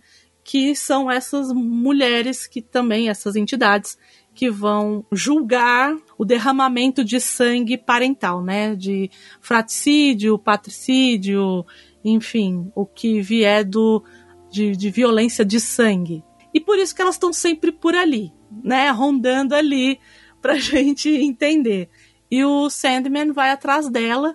Primeiro ele fala assim: bom, eu tô muito fraco para conseguir é, pegar dádivas para entregar para elas, né? Porque elas precisam de algum tipo de oferenda para que elas falem. Então cada uma delas pode falar uma, uma dar uma resposta para ele, né? E aí ele fala assim: bom, eu preciso ir atrás disso. É muito bom De- que nessa hora que ele vai fazer as perguntas, ele, ele faz uma pergunta, aí ela responde, ele. Ô, mas peraí. Aí, ó, era uma pergunta só, cara. Pois é, ele, ah, pois é. é. Então onde está o Elmo? ah, tá no inferno. Com quem? Olha, era uma pergunta só, cara. Não entendeu Tem que, tem que ainda? né? educar a pessoa, né? É. Né, elas ainda ficam sacaneando todo mundo, né? Porque elas aparecem em outros episódios também. Então, Você Uhum. tem que fazer a pergunta certa, velho. Mas é que assim, não é bem a pergunta certa. Quem já leu algum tipo de teatro grego, de texto grego, sabe que quando o oráculo fala com você, vai dar merda. Vai. E assim, e porque ele fala através de é, metáforas e, e, enfim, você vai entender o que der pra entender ali. Então, não tem muito o que É, fazer. e às vezes é melhor é- você não entender, porque quando você entende dá ruim. É, então, ou entende O, errado. o Sandman é isso, a hora que ele entender, ele vai dar merda. Normalmente você entende só depois que a, que a merda já aconteceu. E você fala, ah, era isso que tava avisando. Ah, É Agora isso. entendi. E aí, antes dele conseguir ir lá falar com ela, ele pega e aí. E, e eu preciso fazer um parênteses nesse episódio, especificamente, se vocês me permitem. A primeira vez que eu li Sandman, eu li o primeiro, o primeiro volume, O Sono dos Justos. E, eu, e porque todo mundo ficava, André, você tem que ler, André, você tem que ler, porque você vai amar, porque eu já li a Hellblazer. Eu falei, tá bom, vamos ler isso aqui pra ver, pra vocês pararem de me encher o saco. Aí eu li o primeiro, falei, tá, é legal, mas ok. E foi esse quadrinho, o Anfitriões Imperfeitos, que me levou pro Sandman, de fato, que o Sandman conseguiu ganhar todo o meu coração. Porque eles introduzem duas personagens, que é Caim e Abel, e aqui eles fazem muitas modificações que eu não desgostei, mas que aquele quentinho no coração que eu, tinha, que eu tive lá atrás na história, aqui ele ficou morno, não ficou quente. Porque ele ma mata o, o Gregory, que na verdade, quando ele Uhum. chega, ele tá tão, tão, tão, tão tão ferrado que quem chega com ele na boca como se fosse um cachorro é o Gregory nos quadrinhos, né? Então é o primeiro Hum. vislumbre que a gente vê de, um, de uma gárgula que é tratada como um cachorro. E aqui ele mata o Gregory, né? Porque ele precisa de algo que ele tenha criado no sonhar para ele conseguir é, força, né? E aí ele acaba absorvendo o Gregory, né? O que é muito curioso, inclusive, porque os dois irmãos que estão lá também, né, o Caim e o Abel, eles falam assim: você sumiu durante anos e agora você quer matar e tal. Ele falou assim: não, eu não vim perguntar pra vocês, eu vim perguntar pro Gregory se eu posso. Do tipo, vocês não são donos dele.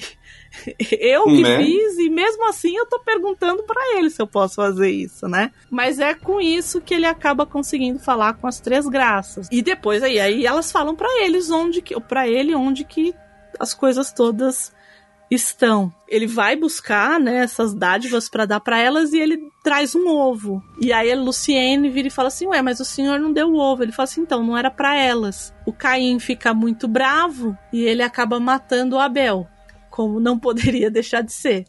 né? E isso nos quadrinhos é, é muito mais profunda essa relação, né? Tanto que é muito curioso quando o Sandman chega, que ele vai pra mansão dos mistérios lá, aí ele fala assim: Senhor, é, eu sou o Abel, é, da primeira história. É a vítima do tipo, você lembra que sou eu?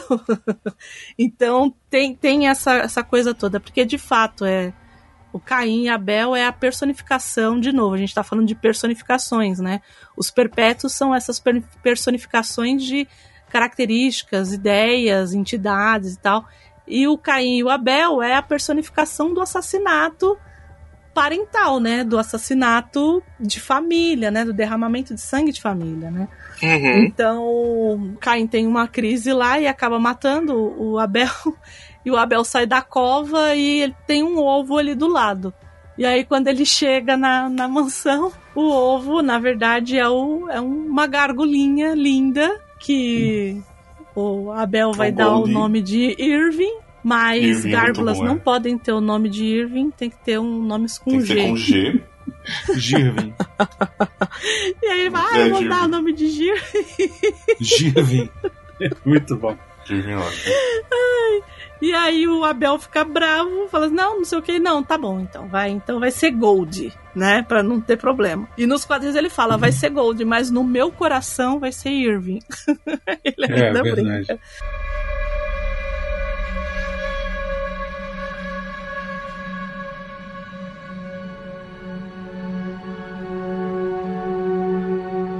E E a gente tem um vislumbre de como tá a Ethel, né? Extremamente conservada. Tá, né? O, bo o Botox ali, né? Uhum. Ah, É o botox Né? do amuleto, né? O amuleto. amuleto É. Isso. E a gente vê um, um primeiro deslumbre do, do John Dee, que tá ali no hospital psiquiátrico, e aí já é uma outra mudança também, porque nos quadrinhos ele tá no Arkham, né? E é a primeira vez que a gente vai no Arkham ali, né, junto com nos quadrinhos e vê. Na verdade, o, o espantalho tá tentando fugir do ar. Um lugar salutar, não é mesmo? E ela vai visitar, da mesma forma que ela vai visitar o filho, né? Porque o, o nosso amigo Corinthians tinha lá falado pra ela que o cara voltou e que ele vai querer se vingar, e de fato, né? Porque acabaram roubando as coisas deles ali, né?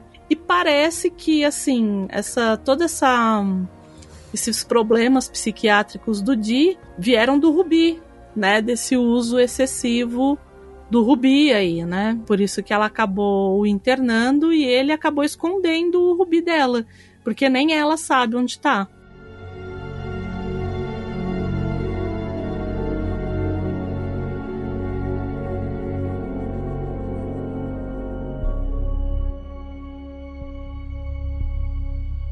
O terceiro episódio é o Sonhe Comigo, Dream a Little Dream of Me, e é o que tem a história lá da Johanna Constantine e todo o desenrolar ali do Sandman tentando é, recuperar a algibeira, né? Ele segue bastante ali o, o que tem no quadrinho, é, a diferença é que no quadrinho não perde muito tempo, eu acho. Já meio que entende que você meio que já sabe quem é o Constantine, né? Isso. É que eles dão até uma introdução, falam da Astra, né? Isso, Do, exato. do ritual que não dá O famoso certo. caso de. Newcastle. Isso. Aparece a Hatch, que eu fiquei, Uhum. caralho, a Hatch, né? Não imaginava que foi. E tá igual, igual. É, tá mesmo. Tá mesmo. Incrível. E aí tem tipo uma, uma madre reverenda, sei lá o que que é aquilo ali, que chama ela pra fazer o exorcismo do namorado da princesa. É, essa parte é muito boa. É Não muito é? bom, né? ficou muito bom. E aí, quando chega lá, na verdade, ela tinha chamado. "Ah, Não, tem que fazer o exorcismo aqui da princesa, que ela tá possuída, que ela quer casar com um jogador de futebol, sei lá. E aí, quando chega lá, na verdade, era o contrário, né? O, capeta era, era, tava no cara. Rola o exorcismo. Acho que é, é bacana pra mostrar que, tipo, a, a Constantine é. Ela, é- ela tem o seu, seu know-how ali, o seu poder, né? A atriz, ela, ela dá aquele ar, tipo, prepotente que o Constantine tem, né? Que o personagem tem, né? Ela, ela, ela consegue dar aquela cara de, ah, eu caguei pra você, foda-se, sabe? Se eu quiser eu faço, se eu quiser eu não faço. Eu vou te dizer que eu achei ela muito bonitinha pra ser o Constantine. Eu curti, eu curti a cara de, Eu curti, de Eu achei ela fedido, velho. muito limpinha, Ah, muito ah, limpinha, não fuma. Ela tem aquela cara de bonitinha sabe? mais ordinária, sabe? Eu acho que ela. Eu não. Eu, assim, me incomodou. Me incomodou. Vou ser sério, que a única coisa que me incomodou na série foi não ser o Constantine, sabe? Assim, é, n- Não me incomodou ao ponto de eu falar assim, ai, que horrível, queimem essa série, né? Não tem o Constantine, eu queria que tivesse. Não, não é isso. Eu só tô dizendo assim, que eu, eu acho que ia ser muito mais foda se fosse ele. Entendeu? Tipo, se, se fosse o personagem que tá nos quadrinhos e, enfim, o cara lourinho fumando pra caramba, sabe? Boca suja, entendeu? Tipo, queria que fosse um negócio mais mais cru, achei ela muito limpinha. né? Achei ela muito limpinha, sabe? Assim, é- tudo bem, tá, tá ótimo, mas achei ela muito, sabe assim, princesinha. É que ela faz, de- é que ela faz skincare, Brunão. Ela faz É, skincare. pois é. Ela, ela, tem, ela tem aquela cara de que faz skin- skincare, mas ela chuta cachorro. É, tinha que estar um cabelinho mais sujo, eu acho. Eu acho que a única coisa que me incomodou, e talvez é, eu espere, eu espero que, que seja uma impressão só, o John Constantine, assim como ela, né? Tanto que quando perguntam assim, ah, mas quem você. De, para quem você perguntou sobre mim? E aí a moça faz uma lista de pessoas com a, de ex-namorados e namoradas, né? Porque Uhum. nos quadrinhos o Constantine também é bissexual, né? Uhum. É, o que me incomodou foi aquela tensão sexual que, que colocaram ali entre ela e o sonho. Também achei. Porque no, nos quadrinhos, essa tensão ela podia ter acontecido, porque o Constantine ele é bissexual e nunca houve. Então, assim, isso me incomodou. Acho que foi a única coisa que me incomodou foi essa, essa tensão sexual. E que me remeteu muito. É, eu gosto muito dela, enfim, assistir Doctor Who, como não gostar, né? Eu acho ela uma atriz excelente. Acho que ela levou bem o, o papel do, do Constantine ali. Não tenho muitas críticas a respeito disso, não. Acho que ela levou bem e tal. Mas isso me incomodou. Essa coisa da tensão sexual ali entre os dois.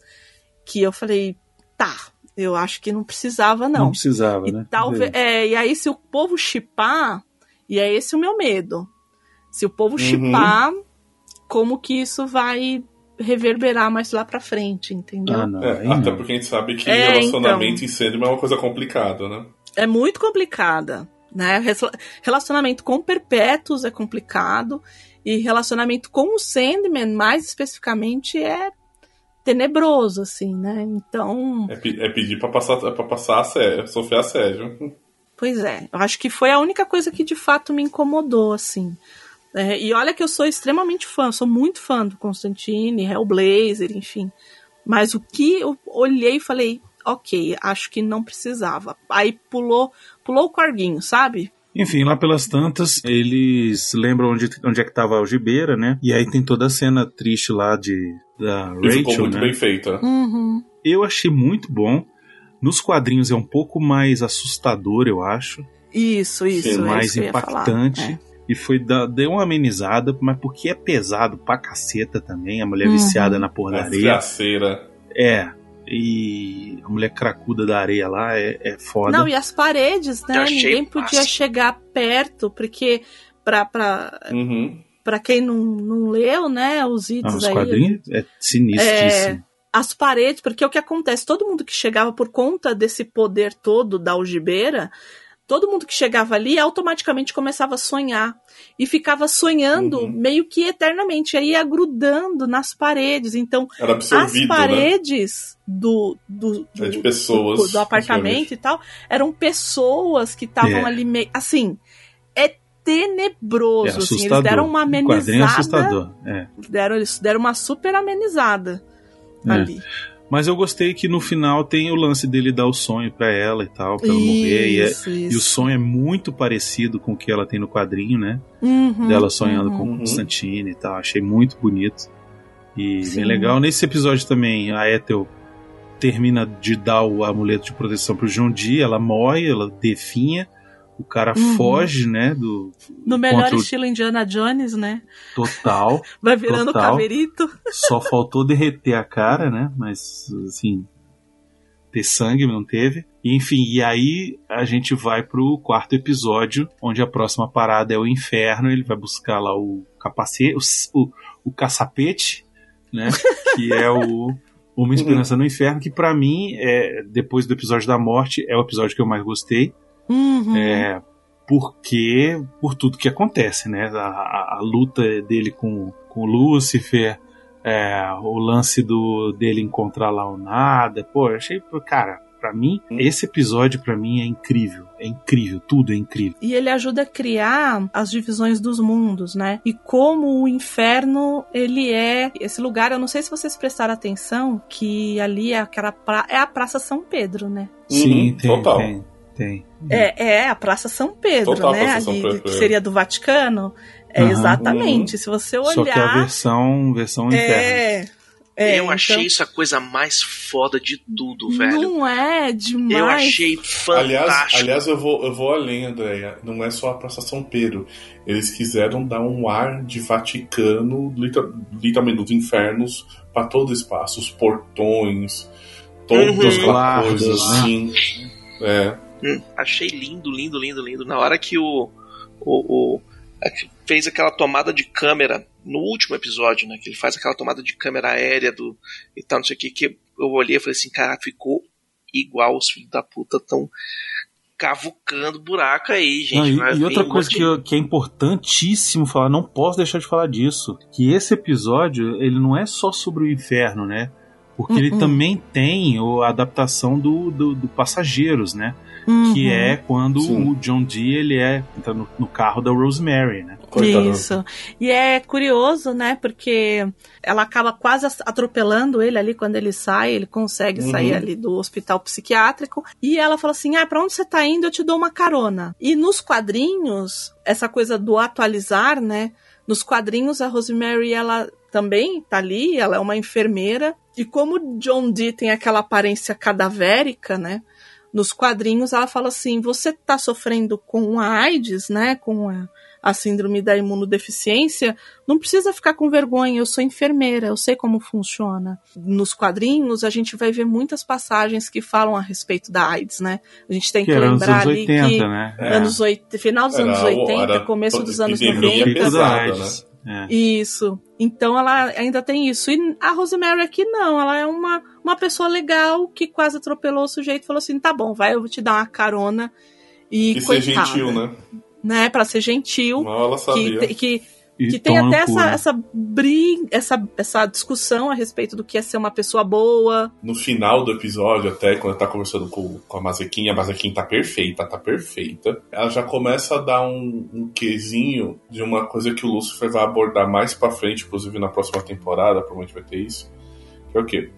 Lucifer não tá no inferno porque quis ou porque se revoltou. Não, Lucifer se revoltou porque Deus mandou Lucifer pra lá e ele não queria estar lá.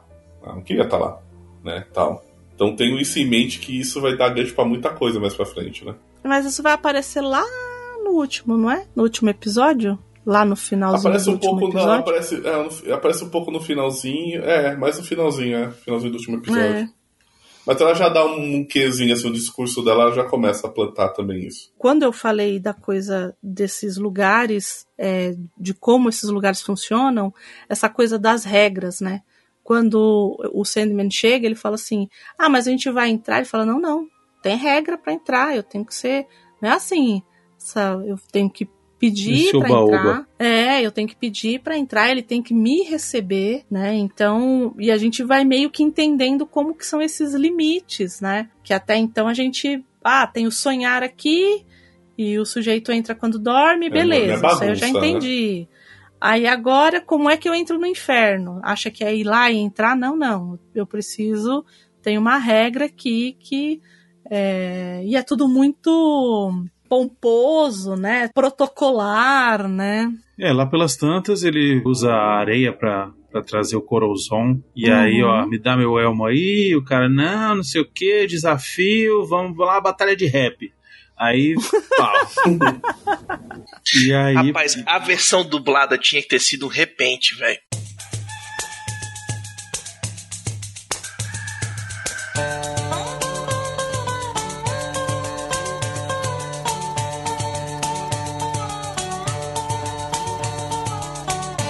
O cara mais underground que eu conheço é o diabo. Que no inferno toca cover. nossa senhora. Não quer mais inferno, não, né, Baconzitos? Ué. Puta que pariu. O que mais? Caju e Castanha fazendo as vozes? É, pois é, É. vai, vai. Enfim, e aí, cara, a, a batalha é muito foda. A batalha nos quadrinhos já era foda pra caramba. Mas aqui eu achei incrível o jeito que eles fizeram pra contar. E me, me emocionou a hora da esperança. Não tem jeito, a hora da esperança. e Pá, esperança. E você, puta merda, que foda. Não é demais? É, Não. só assim, é porque também, né, Lúcifer tá, tá, tá muito tranquilo, porque era só E ele ter que- metido eu sou o Brasil do Bolsonaro. Aí, puta, aí, vencia. É a grande diferença dos quadrinhos, né? Porque até então a gente sabe que o Lúcifer vai ficar mordido pelo sonho ter ganhado a batalha ali. Só que nos Uhum. quadrinhos, quem batalha com o, com o sonho Corozon. é o Corozon, não Uhum. é o, o Lúcifer. Ele fala assim: não, eu escolho o melhor. E, e pra, pra gente entender como que essa cena vai se construindo, né, pra chegar nisso, quando ele tá conversando com o Matthew, ele fala assim: ah, não, mas a gente vai ali falar com o Lúcifer. Ele fala: ah, e quem é o Lúcifer? Ah, o Lúcifer, ele é o. Ele é o segundo, é a segunda entidade mais poderosa da criação. Então, assim, tipo, eu sou bom, mas esse cara aí, ele é o cara, entendeu? É o bichão Então, brabo. quando é o bichão doido. Chegam lá e falam assim: não, o meu co- campeão será Lúcifer. Aí você olha e fala assim, ok, Vai e agora? ruim. Vai dar ruim. vai dar ruim. Mas eu acho também que é pra justificar essa birra toda que o Lúcifer vai ficar do, do sonho, né? Que se fosse só um demônio que tivesse feito, talvez ele falasse assim, ah, tudo bem, né? Essa, essa humilhação pública ali que ele É. acaba passando, né? Ele fala, não, agora eu tenho que me vingar desse cabra aí, não vai ter muito jeito É verdade. ele fica mais poderoso e ele consegue sentir onde está o Rubi. E nisso, o, Don- o John Dee já parou em loja de conveniência. A coitada da Rosemary tinha falado lá pro atendente que era para ligar pro 911 e falou assim: Olha, só lamento, matou o cara, eles voltam pra estrada. Né, ele, e, ele, e ela fica naquela tensão. E quem lê os quadrinhos também fica, porque nos quadrinhos a gente sabe que ela vai levar um tirambaço a hora que ele chega no destino dele, né? Uhum. É, e aí, nesse caso aqui, não. Ele pega e sai, e, e eu acho que é importante a gente frisar isso, porque lembra da história que a gente falou que o Neil Gaiman não deixa a ponta solta? Uhum. Ah, ele dá pra Rosemary um, um, um amuleto, amuleto. que é o mesmo amuleto que o protegeu durante tanto tempo, que protegeu a mãe e tal, porque ele agora ele tinha o rubi, ele não precisa do, do amuleto. E ele dá pra Rosemary. E o que, que vai acontecer com esse amuleto? Ele não. Eu acho que ele não deixou isso aí jogado, não. Eu acho que isso vai voltar em algum momento. Vai, vai, Uhum. com certeza. Não vai? Obrigatoriamente. E aí, bom, e o Sandman chega ali um pouco antes do John Dee pra pegar o, o Rubi, só que o John, o John Dee tinha feito alguma alteração ali no, no amuleto. A hora que ele põe a mão, o amuleto meio que suga um pouquinho ali de força vital, vital dele e ele desmaia. Ele e o Matthew desmaiam ali.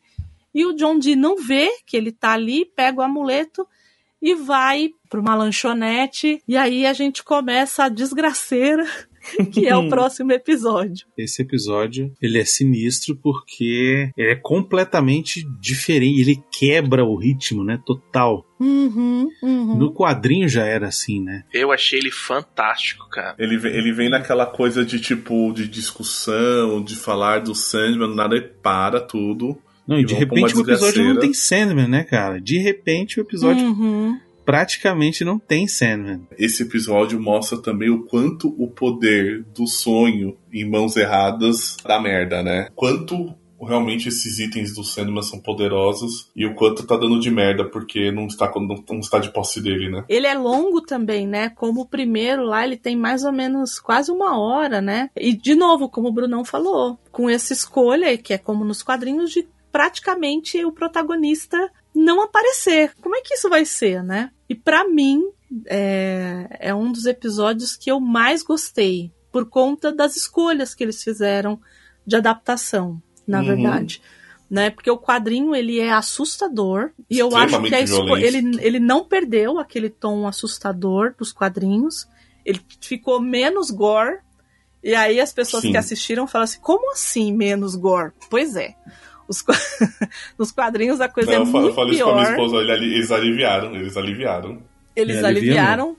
Né? mesmo Porque mesmo tem um- assim é assustador. Né? É, tem um momento que arrancam o dedo de um e escrevem Deus no peito do Di com, com o sangue que tava no, no dedo no dedo que foi arrancado. Então, assim, para vocês terem uma ideia do quão foi aliviado esse, esse episódio aqui. Ele é naquele formato que quem assistiu Community sabe, né? Que é o, o bottom é, episode, né? Que é aquele que é contido num lugar só. Então, e ele chega a ser claustrofóbico porque é desesperador. Você quer sair da- dali, você, as pessoas precisam sair dali e ele não deixa. Né? E o próprio Dee não deixa. Ali na cafeteria tal, ele entra. Tem uma mocinha muito simpática, a Beth, que além dela ser garçonete, ela também é escritora, e ela fala que ela saca as pessoas, assim, só de olhar e tal. É, e ficou uma mocinha, né? Na HQ é uma senhora, né? até pra fazer aquele contraponto lá que a gente depois vai falar um pouco mais pra frente. E aí é, ele fala assim: não, eu tenho tudo que eu preciso porque ele tá ali possuído pelo Rubi. E o que que o Dick quer ali, né? Por- qual que era o grande embate dele com a mãe e tudo? Ele fala que o grande mal de tudo é a mentira. É, ele ficou traumatizado, né, com a história do pai, né? É, o mundo seria muito melhor se ele fosse livre de mentiras. E ele começa a fazer um experimento ali. A gente começa a entender que esse experimento ele não está confinado àquele lugar, porque tem o tempo inteiro a televisão ali falando um monte de coisa que está acontecendo, do crescimento da onda de violência e tudo mais, e coisas sem sentido estavam acontecendo, que era por conta desse poder todo que ele acaba é, tirando ali, né, das pessoas. Então ele entra, tem essa essa garçonete a Beth, que parece que ela é, como diriam na terra da minha mãe, incutida pelo cozinheiro lá, né? Ela tem um crush lá no, no cozinheiro, lá no tal do. do é Marsh? É Marsh, né? O nome do cozinheiro lá. Marsh. E ela tá meio ali e ela vai conversando, ela conhece todos os habituês ali, né? Então chega um rapaz que vai fazer um, uma entrevista de emprego. É, chega um casal que ela tem muito orgulho de ter unido o casal, né? Que é uma mulher super poderosa e dona de empresa e um e uma espécie de se fosse o contrário a gente chamaria de de noivo de mulher troféu ali, né? Um cara que é muito Uhum. bonito, muito jovem, en- enfim, é, E ela fica controlando o que, que ele come, o que, ele não come, pra ele ficar bonitão, fica tal. Que o cara, ele Isso. era. Ele era. Como é que é o nome? Personal Não, trainer, não era? Ele era personal trainer, exatamente. É. Personal Aí ele trainer, é. virou, virou vice-presidente de qualquer coisa na empresa pra ficar do lado da mulher e parou de treinar. Ele trabalha com logística, daí diretor de logística, alguma coisa assim, tudo que Isso. discussão. Aí entra a Judy, né? Uma mocinha que brigou com a namorada e tá desesperada porque parece que elas terminaram. Então é meio ali aquela coisa meio cotidiana. Ela parece que ela é muito, muito afável com todo mundo. E aí, em um determinado momento, o Di vira pra ela, ela fala assim: E aí, bonitão, o que, que você vai querer? E ele fala assim: Você não queria me chamar de bonitão? E ela: Não. Mas por que, que você me chamou? Aí ela fala assim: Porque eu queria que você gostasse de mim, né? Ali a gente começa a perceber que a coisa vai escalar, né? Então, todo mundo vai meio que falar a verdade. E essas verdades Literalmente machucam. Vão acabar complicando ali, né? Então, além disso, especificamente, né? O, o marido e a esposa lá, ah, vou comer só uma salada. Não, eu vou comer um hambúrguer com batata frita, que faz muito tempo que eu não como, porque é o que eu quero. O X podrão. X podrão. Ela, ela vai lá falar com o Marsh, né? Com a Beth vai falar com o Marsh. E ele fala assim: olha, é, eu não quero nada com você, não. Né? Mas, mas por que, que você vai na minha casa jantar com meu, comigo e com meu filho de 20 anos? Ele fala assim: ah, que quando você dorme lá, eu vou lá no quarto do seu filho, pego ele, às vezes ele me pega, e é isso, né? Do tipo, então, todas as cartas são comida meio é que. boa, ele do- ainda fala, a tua comida é boa. é, e, a é, e alguém cozinha pra mim, né? Que normalmente sou eu que cozinho Uhum. pra alguém, alguém cozinha pra mim. Então, é, vai meio que nessa escalada. A Judy, ela fala, né? Ela bati na dona, por isso que eu acho que ela nunca mais vai voltar a falar comigo. E a partir daí, é, é curioso como isso escala pra isso. Em um determinado momento, escala pro, pro sexo, de fato. E a Kate o rapaz que ia fazer entrevista ia fazer entrevista na empresa dela, ela acaba querendo fazer entrevista ali com ele, e é um rapaz muito mais jovem que o marido dela. Então a coisa ela vai Exato. escalando Uhum. pra isso, aí o Gary vai pra cozinha Esse, e ele fala esse que ela é um episódio. Esse episódio tem uma hora que parece que vira a cabeça do Baconzitos. É isso que acontece. Que é isso, cara? E aí ele É, fala. E aí assistiu o ele episódio e falou, eu ia fazer pior aí nesse rolê. ia fazer pior. Tô quietinho aqui, deixa eu. Então, assim, dessa, dessas, dessas pequenas rusgas de machucar, vai, escala pro sexo e pra essa coisa erótica, né? E aí todo mundo pegando todo mundo. Então tá o. A, a, a Kate junto com o Mark, que é o menino que ia fazer a entrevista.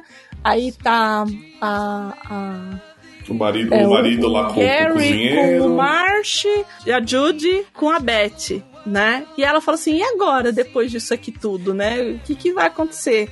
E a Beth é a primeira a perceber, né, que quem tá fazendo tudo aquilo é o Dee, né? Que ela fala assim, a culpa é dele, ele que, que tá fazendo tudo isso, né? Porque em um determinado momento o Gary olha e, e fala assim, ah, você tá querendo ficar com a minha esposa, você acha que você pode? Ele vai lá e tenta enforcar o menino, né? Sufocar o menino. Uhum. E o menino mata, acaba matando ele. E ele fala assim: Eu não faria isso. E o Di fala: Todos vocês fariam, porque é isso que vocês queriam fazer. E a partir daí, é o povo pegando a mão e, e pregando. É uma maluquice, assim, né? Gente cortando o dedo fora. A outra ficando cega, é um inferno. É, aí vai lá e se cega. E é nesse momento que a gente vê de novo as três que são uma, né? As três graças lá. Que ela, que ela, no momento que ela se cega, e isso é muito emblemático, né? De novo, voltando lá para a mitologia grega, os, os cegos sempre são os videntes, né? É, ela fala assim: Eu posso ver o futuro. E aí ele fala: Então qual que é o meu futuro? E aí ela fala: Você vai morrer. Do pó você veio, pro pó você vai. E ele fala: Não, não. Qual é o meu futuro? E aí a outra fala: Olha, você não vai se dar bem muito bem, não. Ele: Não, não. Eu quero saber qual que é o meu futuro. E aí ela diz que, ela, que ele vai tomar conta do sonhar. Então, ela- ele perguntou várias vezes a mesma coisa, as três vezes a mesma coisa, né? E foram para as três a representação, que acabou sendo a Beth, a Judy e é, a Kate, né? Que é a, a anciã, ficou acabando sendo a Beth, que já era mãe, né? A Kate, que é a mulher, e a Judy, que seria a virgem ali, né? Então, essa tríade de entidades ela vai aparecer inúmeras vezes, né? Por fim, o sonho, né? O Matthew vai lá e acaba por acordar o sonho, ele tá meio assim, e aí a gente vê o sonho, né? O, o Morpheus entrando de fato na lanchonete, né? O enfrentamento dele com o Dee eu acho muito foda essa cena. É o diálogo dos dois e ele mostrando pro Dee. a- Ele até fala, se você tirar o sonho, tem, tem um negócio desse, não tem? É porque ele vira e fala, né? Fala assim, olha o que, que eles fizeram, né? É, eu só tirei as mentiras, Só- né? Isso. Todos eles estão mentindo. Ele falou, não, não, eles estão sonhando. Porque quando um fala pro outro assim, ah, eu apresentei aos dois, ela está sonhando com aquilo. Que ela Isso, de fato ela, é os apresentou. de cada um. É, o- né? é isso, é o sonho, né? É esse querer de forma onírica mesmo, né? Essa parte é foda. Quando você tira o sonho das pessoas, aí o que você tem é esse resultado aqui. Aí as pessoas mortas, as pessoas, Uhum. né, destruídas e tal. Pô, essa, essa é outra parte que dá aquela puta que foda. Bom, e aí tem o, o tal do embate, né? Ele fala assim: bom, você quer brigar com o mestre dos sonhos, então você tem que ir pro sonhar. E aí que tem a pegadinha do malandro. o dia acaba caindo nessa, né? Eles acabam indo pro sonhar. E tem essa coisa de novo, né? A gente vai ver muito essa, essa questão da família sempre voltar. E ele fala: não, o meu legado, o que o, o Roderick Burgs deixou pra mim foi o seu, né? O, o, seu, o espólio dele pra mim é o seu reino, é o reino do sonhar. E aí, nesse determinado momento, ele começa a sugar tudo que tá ao redor com, a, com o rubi. E ali ele pega e quebra o rubi. E nesse momento que ele quebra, que tudo fica vazio, na verdade ele tá na mão do sonho. E aquilo, nos quadrinhos também Eu já é tá- assim, ele mas... já tava sonhando, né? É, mas ali, assim, eu não imaginei que eles iam fazer igual, assim. Ficou muito incrível. Ficou muito Ficou, bem ficou? feito. Eu também gostei Ficou muito. idêntico ao quadrinho. E aí ele fala assim, tá, e o que, que você vai fazer comigo? Você vai me matar, então? Né, o Di fala pro, pro sonho, e ele fala, bom, eu, talvez eu mate, mas como você não tem culpa de nada, ele leva ele de volta pro hospital psiquiátrico e deixa ele Que no dormindo, né? quadrinho Asilo Arca, né? E termina assim, né? Essa, essa trajetória, essa jornada do herói, ele consegue tudo que ele queria. E aí a gente fala, tá bom, conseguiu tudo. E agora? E agora ele vai dar pão pros pombos do próximo episódio, que é o episódio, como a gente já falou aqui, o queridinho de todo mundo, que é o som das asas dela, que pra mim foi difícil, porque pra mim sempre foi o som de suas asas por conta da tradução, mas a gente vai no, no som das asas dela aí. Esse sexto episódio, é, a gente já falou bastante sobre ele. Eu acho que assim vale a pena a gente falar sobre a, a fotografia na hora da morte do rapaz da bola, o jeito com que eles mostram que o cara morreu, entendeu? E bem, e, assim, e bem sutil, né? Sutil isso, é. E enfim, a gente já falou lá da, da morte pegando o bebê e enfim, do, do cara que se afoga também, é muito foda. E Uhum. aí tem a história lá do, do Rob Gaslin também, que acho muito maneiro. É, passar por vários séculos aí da história da situação dos dois, e aí. Aparece o Constantine. Não, eu achei legal que assim, primeiro o cara todo arrogante, não sei o que e tal. Sim. E aí passa 100 anos e o cara, ué, mas que tal, tá tudo ótimo, uma maravilha. E depois o cara tá rico, tá vendendo escravo. E aí depois ele se fudeu. Esse episódio especificamente a gente percebe o quanto que o que o Morpheus mudou, né? Sim, e que ele tá sim. nessa trajetória de, de humanização De mesmo, evoluir, né? Se- é, então assim, de humani... bom, enfim, de se importar com, com o né? outro ali, né? E- isso, e aí porque a, ele, como eles se encontram de 100 em 100 anos, né, desde lá de 1389, o último ano, que foi mil oit- mil, é, 989, eles não conseguiram se ver porque ele estava preso. E, Sim. um an- e 100 Uhum. anos antes, eles tinham brigado. Porque o, o, o Robert tinha dito pra ele que ele só ia se encontrar com ele porque ele não tinha amigos. E ele Aham. falou: Eu vou ser amigo de um ser pequeno, baixo como você. É, E ele foi aí ele- cuzão. É, ele é, né? E aí ele não Sendo, aparece sendo, em sendo, 89. E aí ele não encontra, ele fala assim: bom, acho que não, não vai vir de qualquer jeito. E quando ele vol eles voltam a se ver, né? Ele fala assim: é, você tá atrasado. E ele fala assim: é, não é de bom tom deixar amigos esperando. E eu achei lindo, assim, porque tem bem essa coisa dos quadrinhos e toca bem nessa coisa da.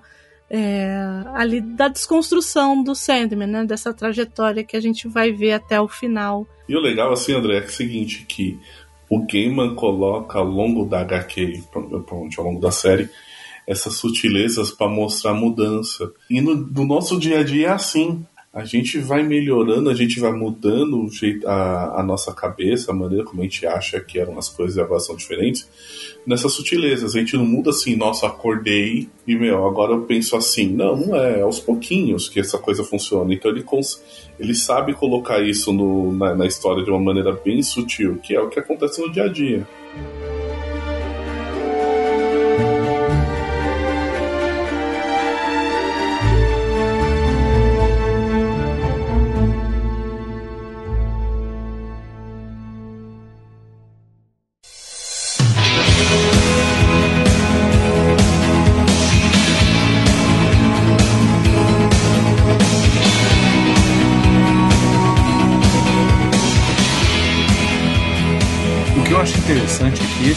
Episódio ele é meio que o meio da série para separar o primeiro arco do segundo arco, né? Porque o primeiro arco termina quando o o, Sandman consegue recuperar todos os seus, seus poderes, né? Todos os seus, seus artefatos e tudo. E aí tem essa pausa nesse aqui e para poder dar prosseguimento no episódio 7, que é o do Casa de Bonecas, que vai contar a história da Rose. E eu acho muito foda que mesmo assim ele liga um arco no outro com a história da Rose ser a bisneta lá da Unity. Que sofreu por aquela letargia do sono, né? Isso. Que é uma doença real, inclusive, né? O, o Gaiman é, usou uma doença real do período ali da Primeira Grande Guerra e para colocar aqui também, né, nos quadrinhos, enfim, para ele ter uma justificativa desse reflexo, né, do Sim. que aconteceria e tal. Na sociedade.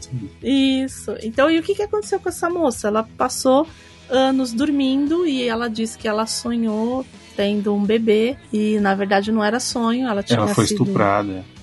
estuprada. Ela foi abusada, né? Pesadíssimo, Isso. né? Pesadíssimo. É, é, imagina, Uhum. né? É, a gente pensa é, Kill Bill, né? Kill Bill. Que o Bill total. Uhum. total. É, Kill Bill, Kill porque Bill. tem isso, né? Mas ela não acordou, tipo, a noiva do coma e, enfim, né? E de- pegou a cabeça do cara e bateu Esmagou, no é. batente. Roubou o carro dele, o Pussy Wagon, e foi bater na outra mulher. Isso. É. Então, assim, mas foi o que aconteceu aqui, né? E a Rose, na verdade, esse segundo, né, o caso de bonecas, ele vai girar em torno desse vórtice de sonhos, que de tempos em tempos, de eras em eras, acontece, ninguém sabe muito bem porquê, e eu acho a explicação do verde do violinista excelente, depois a gente fala um pouco dela, que é essa coisa de um mortal é, conseguir é, pegar todos os sonhos e no, como se fosse um vórtice de fato e todos eles acabarem vindo para ele não só os sonhos mundo desperto também e acabar é, se encerrando nele, né? Acaba é como o destruidor de é como Galactus, né? Do, do- Isso. do- Uhum. ele acaba sendo um um, um co- vai comer planetas, é isso o vórtice, É um né? buraco E- negro de, pa- de sonho, né? Isso. É, é, na verdade, não é só de sonho, né? O mundo desperto também tudo acaba, né? Tanto Sim, que né? ele fala. É, acaba tudo misturando, né? É, porque os limites vão sendo borrados, né? O limite do que é sonho e do que é realidade acaba sendo borrado e tudo acaba. E nessa era acabou que é a coitada da Rose Walker, que a gente viu lá no episódio é, 24 horas que a gente acabou de falar, que ela é amiga da Judy, né? É a primeira vez que a gente a vê ali conversando com a Judy, né? Que ela fala, ah, você viu a dona? Ela fala, não, enfim. Mas a gente vai ter uma, uma, uma ideia melhor aqui da Rose, que é uma menina que acaba que a mãe se separa do pai, só que o pai quer ficar com o com o irmão, e ela acaba se mudando com a mãe, né? A mãe parece que o pai é um pai que não é muito bacana, digamos assim. A mãe dela acaba morrendo e ela a única família que ela acha que tem é o irmão. Então ela quer, de qualquer jeito, encontrar o irmão, que é o Jed. E ninguém sabe, porque o pai morreu, ele foi dado para adoção, e aí uma outra família adotou e ninguém sabe, esse menino tá perdido. E enquanto isso, o sonho tá lá, falando assim: não, eu tô monitorando ela aqui pelos sonhos. E tá tudo tá de boa por enquanto, porque como todos os sonhos vão ser sugados para ela, e o Lu, a Lucy, é, ele dá uma tarefa para Luciene, né? Fazer o, o censo do O senso, muito bom. Uhum. o censo do sonhar. E ela fala assim: ó, tá faltando três arcanos grandes aqui. Tá faltando a a dois pesadelos, que é o Coríntio, que a gente já sabia que ele não tava lá, a Goat, né? E o verde do violinista. E ele fala: bom, já que vai ser sugado todo mundo pra, pra ela, vamos aguardar, porque uma hora eles vão aparecer Todo perto mundo vai dela. atrás e- dela. e aí a gente pega, ah, mas senhor, você não acha que isso é muito muito perigoso não? Porque essa moça aí, ela pode acabar com tudo, acabar. Não, tá de boa. Eu eu seguro as pontas aqui. Confia. Lei do Eu- menor esforço, minha filha. Você segura aí. Confia, confia. Segura aí. E nisso, ela acaba indo com a amiga, né? A mãe já tinha falecido e ela acaba recebendo uma proposta para ir para Londres, é para contar a história da família dela, uma uma coisa furada assim. E ela vai com a Lita Hall, né? Que eu acho que é a segunda coisa que mais me incomodou na série foi a Lita Hall. Ali também incomodou. Mudança dela. É, eu acho que o arco da Lita foi o que mais me incomodou na série. Ele é esquisito e ele é ruim. Eu achei que, que a, a solução que eles deram ali eu achei ruim. Como que esse. Eu entendo que possivelmente tenha sido por conta da Rose e eles colocam tudo isso na conta do Vórtice no final das contas. Mas no caso da Lita, que tá ali com o marido morto e ela tá sonhando com o marido morto, né, o tempo inteiro, são momentos esporádicos, né? No caso do quadrinho, não, eles vivem no sonho do Jed, que é o irmão da Rose. E outra coisa, né? No quadrinho, eles também. Eh, A Lita e o, e o marido dela são também personagens da DC, né? Aí eles são totalmente um casal de humanos normal. No caso é o Hector, né, que acaba sendo ali Uhum. o primeiro Sandman. E a Lita Hall, que na verdade era a Lita Trevor, né? Que é uma das Fúrias e que é a filha da Mulher Maravilha com o Dos- Steve Com o Steve Trevor. Trevor.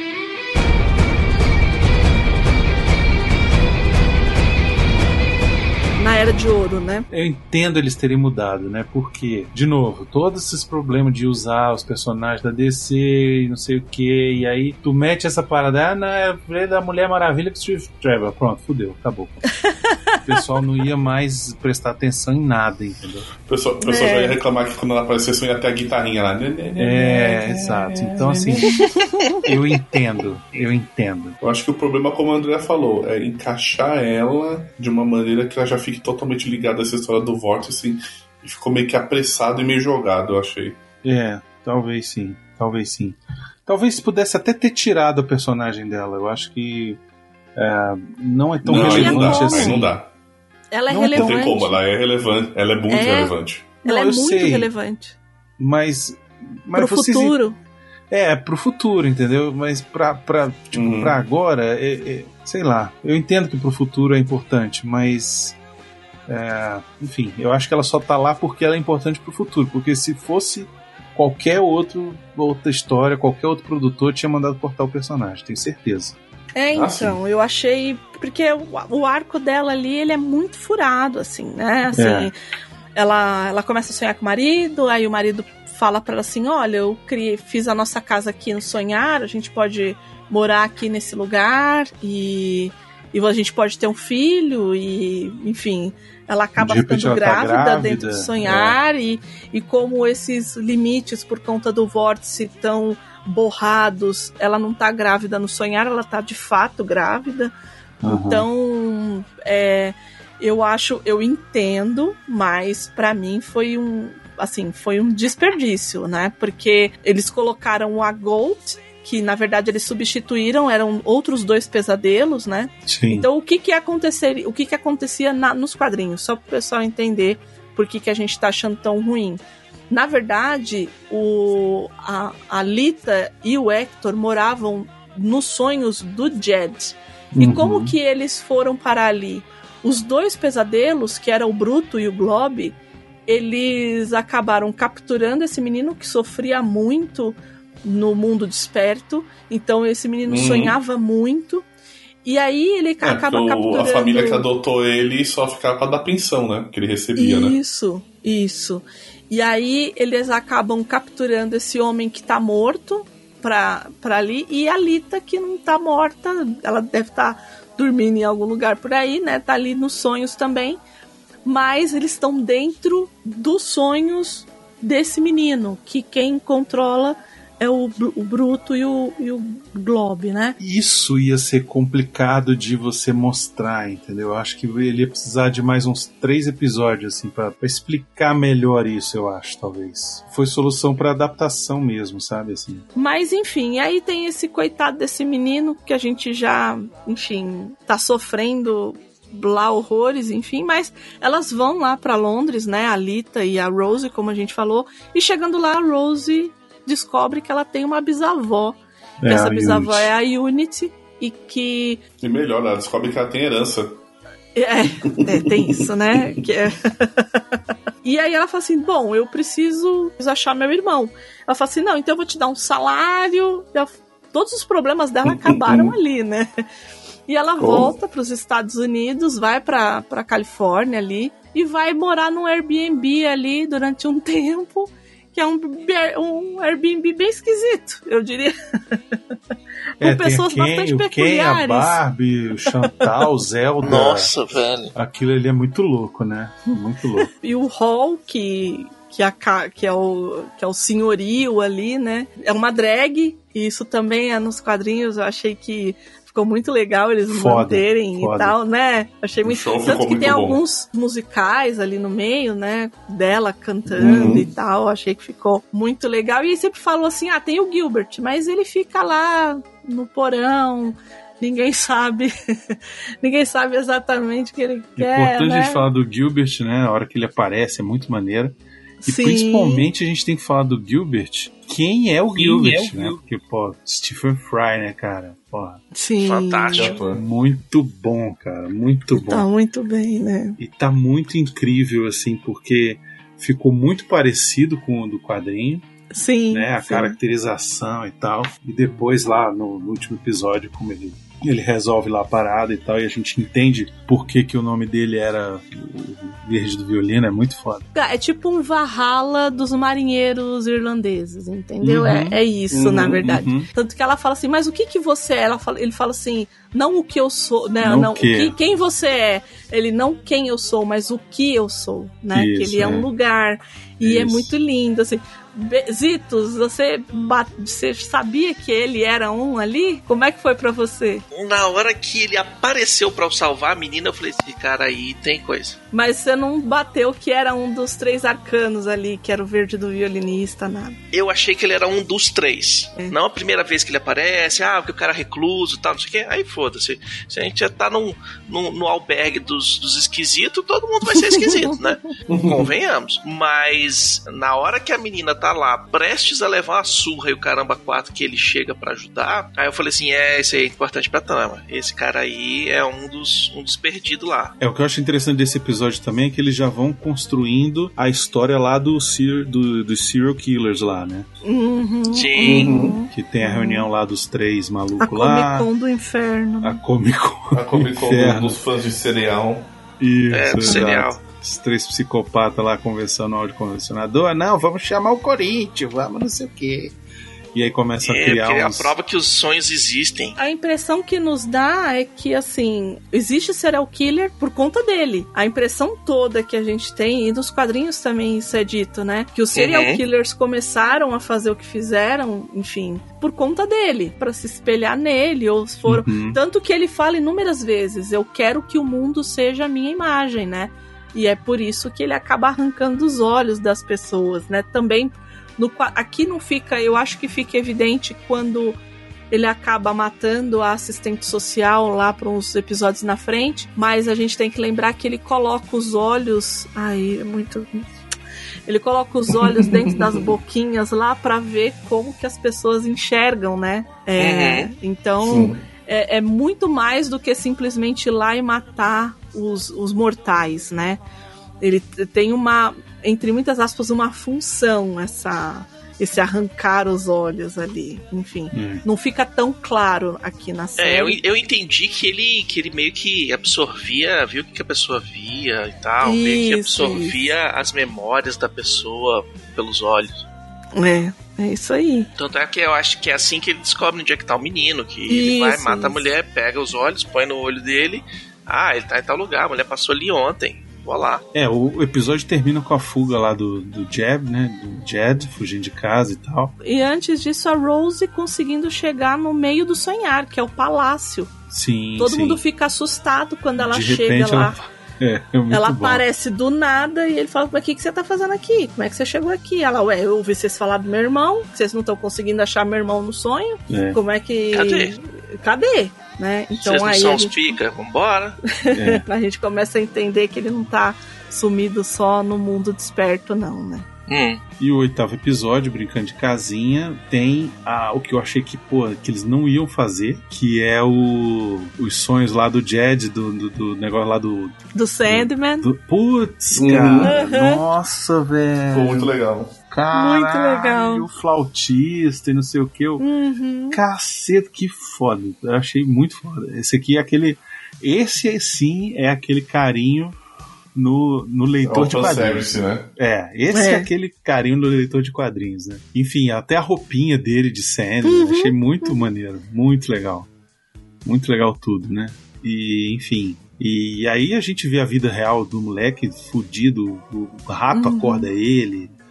Porra, Ele acorda com a picada, o rato come na mão dele, né? é, é uma vida Ele no desgraçada. porão, todo largado. na hora que a assistente social fala, ah, não, porque eles ganham 800 dólares pra cuidar dele, eu falei, ô, rapaz, esse moleque tá preso, amarrado, feito Harry Potter. É, é isso mesmo.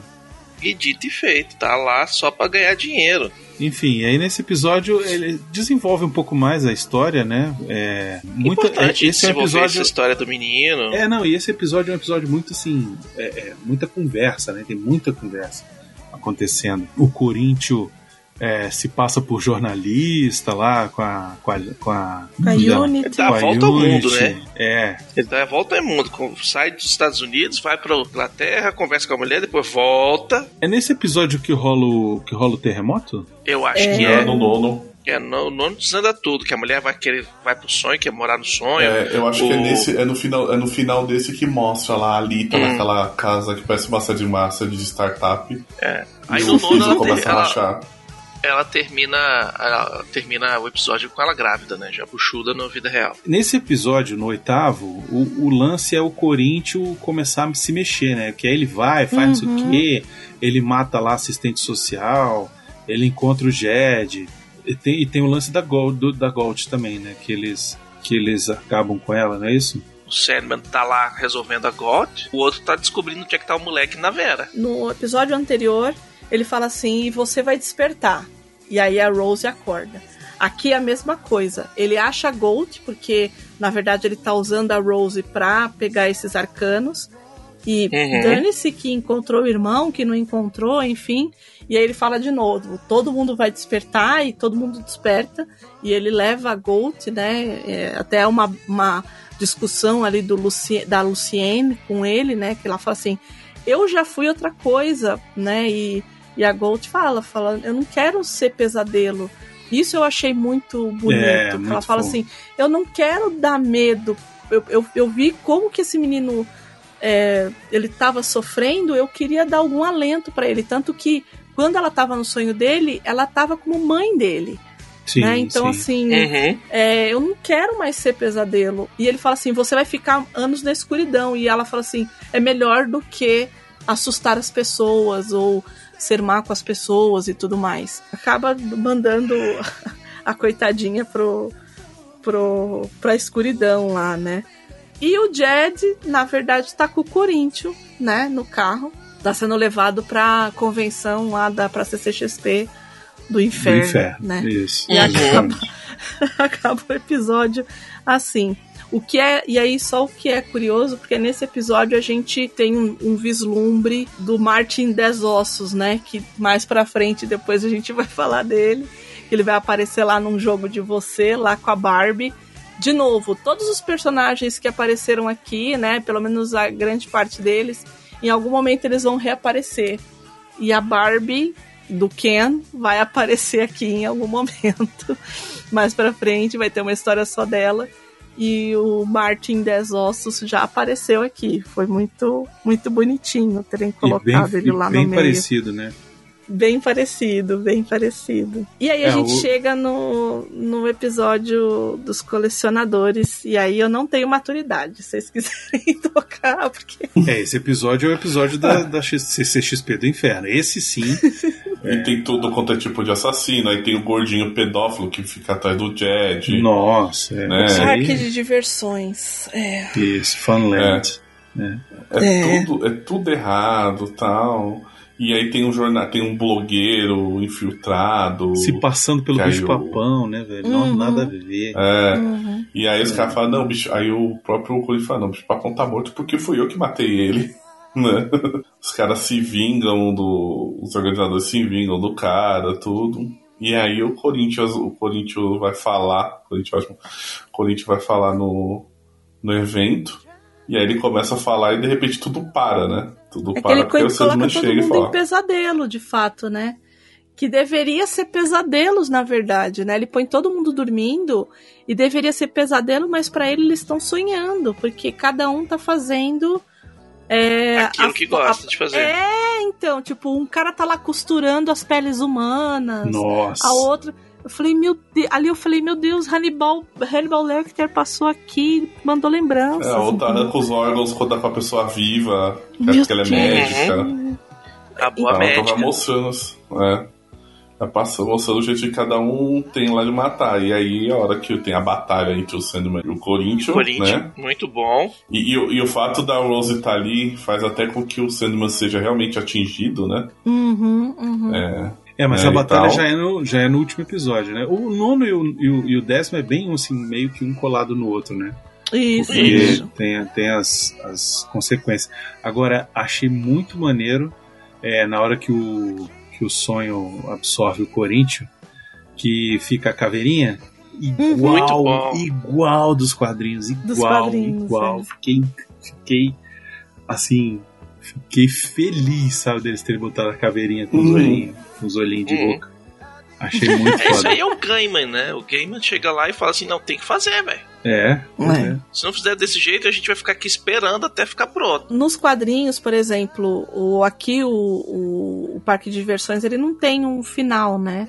Sim, Mas nos sim. quadrinhos eles colocam eles sonhando que as crianças é, que as crianças estão com ele. Ah, é assim, pra mim é muito é muito difícil essa essa coisa da pedofilia ali é, é muito É complexa. pesado. Tem capítulos ao longo da história do Sandman que, infelizmente, são assuntos bem delicados e são assuntos que são é, gatilhos. É, né, também pa- podem servir de gatilhos para algumas pessoas ou simplesmente Uhum. podem incomodar, né? Então mais para frente vai ter também de violência contra violência de gênero, violência contra a mulher, é, Isso, suicídio e por aí vai, né? Então e a pedofilia é, não deixa de ser um tema, né?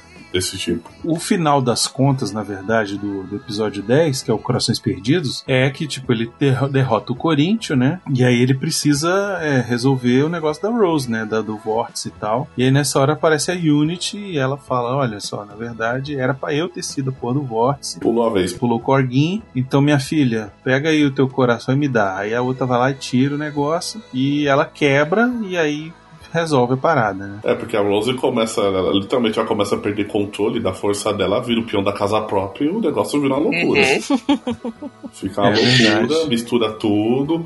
A turminha lá da mansão do barulho começa a ficar todo mundo traumatizado, né? Ao ponto do da Barbie e o, e Ken lá se separarem. As irmãs ficam tudo doidinha lá, as irmãs né, ficam doidinha. O Hall decide vender a casa. É, depois que ele resolve a parada, né? Que, ele, que a Uhum. Unity dá a vida se pela. sacrifica no lugar da neta, né? Isso.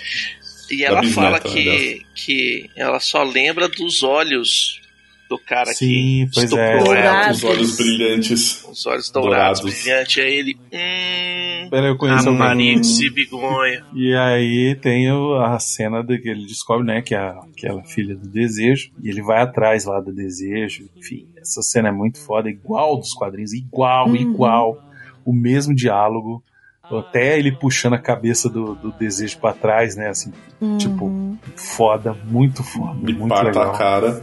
Né? Isso. E aqui a gente tem que falar, né? Que ele, que ele fala, né? Ele fala, você queria que eu matasse um dos meus? Aham. né? Então, você, era isso que você queria, né? Porque, de novo, a gente tem essa, essas grandes entidades aqui que ficam ali regulando a, a vingança de sangue, né? Então, é, você queria que eu matasse um, al- alguém da minha família e o que é curioso é que é, ele fala, né? É, a Rose e o Jed são filhos dos perpétuos e eles já sofreram demais por isso Uhum. Hum, né? Ele acaba falando isso ali no final, né? Isso. E a Lita acaba dando à luz à criança, né? O, o sonho, né? O, o- ele acaba mandando a- o fantasminha do, do Hector para onde tinha que ir mesmo. E acaba dando luz ao menino e ela não consegue dar nome para a criança, né? Ainda, ah, qual que é o nome da criança? Ah, não sei ainda, né? Então fica meio em suspenso aí. Para quem já leu sabe o que, que vai acontecer ali, então uhum. aguardemos para não dar spoilers, não é mesmo? Mas essa criança, Isso. como ele mesmo Sem disse, entender né? esses detalhes. Quem não tem nome não se mete em encrenca. Isso. E ele fala, né? Você pode ficar com ela por enquanto, mas ele foi feito no sonhar, ele é meu. Então, Uma hora eu vou vir buscá-lo. então a gente É. já sabe que vai ter treta com a Lita e com o Sandman em algum momento ali. Vai dar. E ele vai chegar pra buscar do jeito bem cordial que ele sempre trata, né? Vim pegar a criança, sai daqui. Vai-se embora. Espera, Zitz. Calma. Hum. Você não sabe da Ixi, sabe metade. nada. É, Bom, tem o lance aí- lá do livro, né, da, da Rose, que ela escreveu o livro lá e tal, não sei o quê. Uhum. E o Sandman, achei acho essa parte muito legal, que ele recria o Gold como sonho. Uhum. Né? E fica bonita, né, a cena dela quando ela é transformada em sonho, né? Sim, que ela virou tipo uma borboleta, né? Um negócio assim, uma fada, sei lá. a- a- a- todo o efeito no corpo dela já é bonito, né? Ficou muito bem Isso. feito. Uhum. E E ele, e ele meio que faz as. Não é que assim, não é, não é que ele tava brigado com a, com a Luciene, mas eles estavam meio, né, naquela situação meio assim, meio esquisita. E aqui ele fala assim, não, tu, tu faz um bom trabalho mesmo, tu é, tu é foda. Eu achei legal. Aquela, fica- tava aquela torta de climão, né? É porque ela não foi reconhecida, né? Querendo ou não, ela segurou as pontas ali 100 anos e não teve reconhecimento nenhum, né?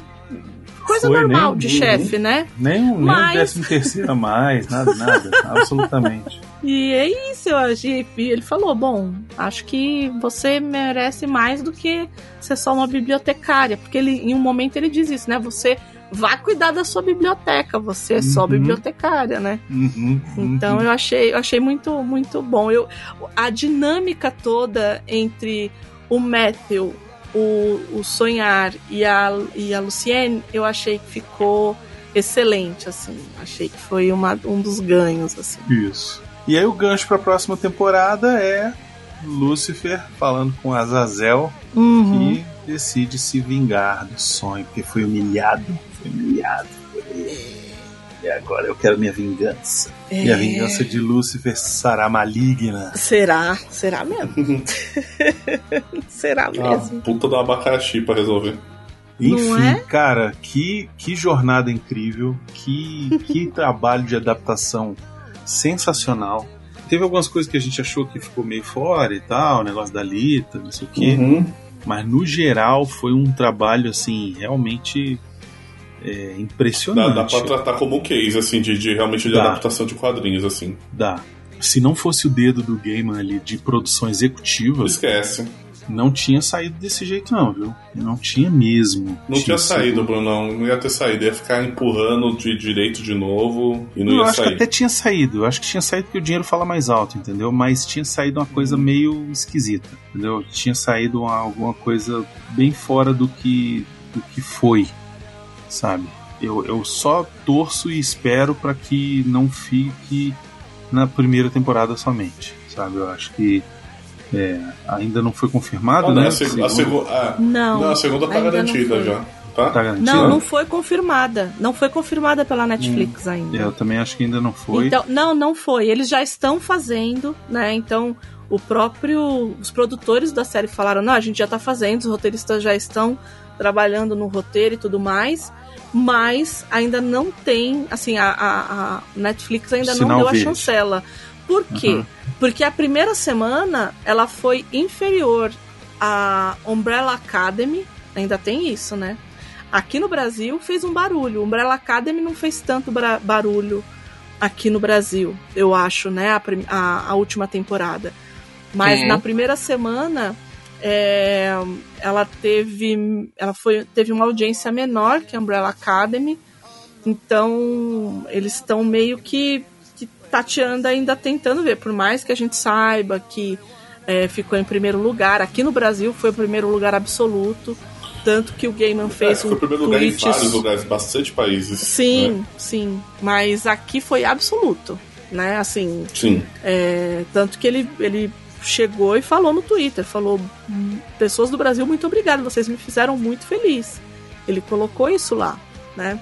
Mas teve um- uma, uma estreia que não é que ela foi ruim, mas teve outras que, né, que acabaram A expectativa sendo era melhores. maior. Era maior, era maior. E foi bom de crítica no final das contas, né? A gente teve ali um 88% de, apro- de aprovação no Rotten, né? Que, enfim, todo mundo- todas as problemáticas do Rotten, eu do Rotten Tomatoes, né? Eu particularmente tenho alguns problemas ali, mas ele ficou ele teve uma certificação ali boa entre os críticos, né? E é, e foi o que eu disse, né? Foram 69 milhões de horas vistas na primeira semana. E ele ficou embaixo, né? Do, do Umbrella Academy e de Resident Evil, a primeira temporada, né? Na Nossa. primeira semana. É. Então, Só por isso até que. Jesus É. Cristo. Por isso até que tem esse pé no freio aí pra entender como é que eles vão fazer, né? E tem os rumores. Uhum. Aí a gente pode falar um pouco desses rumores, né? Que é, que é a coisa da animação que a gente falou, né? Do, do Sonho de Mil Gatos, que pode ser uma animação e que vai vir o David Tennant e o Michael Sheen, Tennant. né?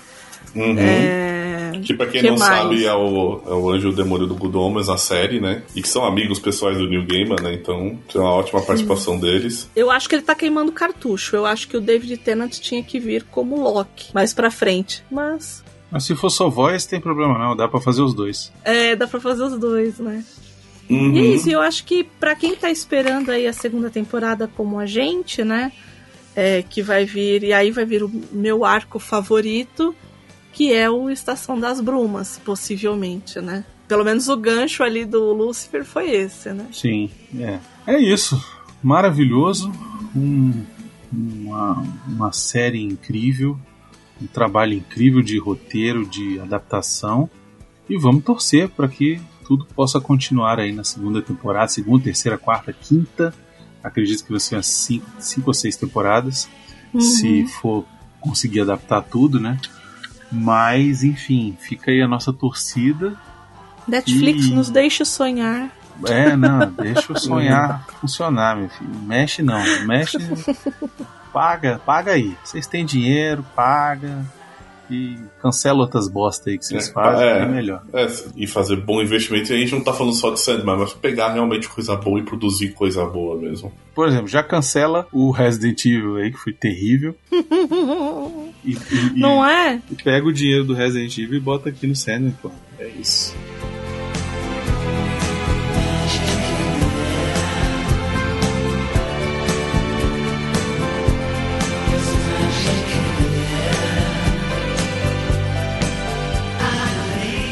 Gente, queria agradecer vocês por terem participado. Foi incrível.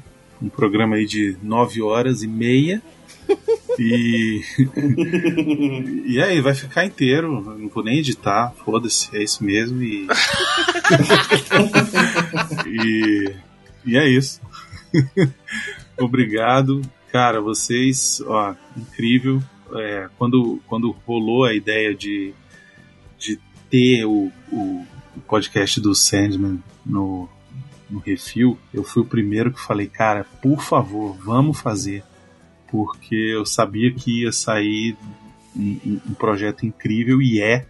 Então, se você que escuta o que isso assim ainda não escutou o Perpétuos, volta aí no feed, tem, ou então dá o seu pesquisar, ou então vai lá em portalrefil.com.br e procura, porque tem tudo, é, uma, é, é- é um, é um tratado em, de doutorado em forma de podcast sobre análise do, do Sandman que esses dois aí fizeram. E, cara, sou fã de vocês.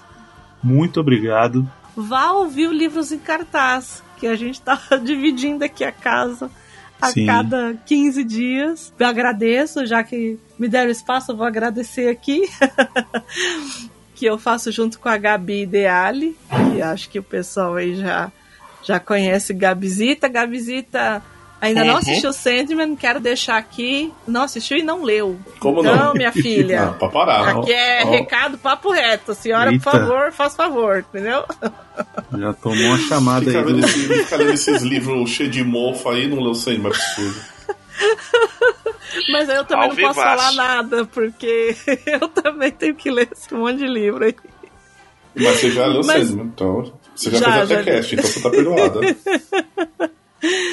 Mas é isso, livros em cartaz, para quem não sabe, a gente pega uma obra, um livro, uma, um, ou um conto, ou o que seja, e a gente vê o comparativo dele com o audiovisual, mas a gente acaba focando mesmo na obra escrita, né? A, a ideia do audiovisual, né? Ou do, do filme, ou da série, ou enfim, é mais para ter um subsídio maior. Ah, não, não vi, não, não li o livro, vou assistir ao filme, né?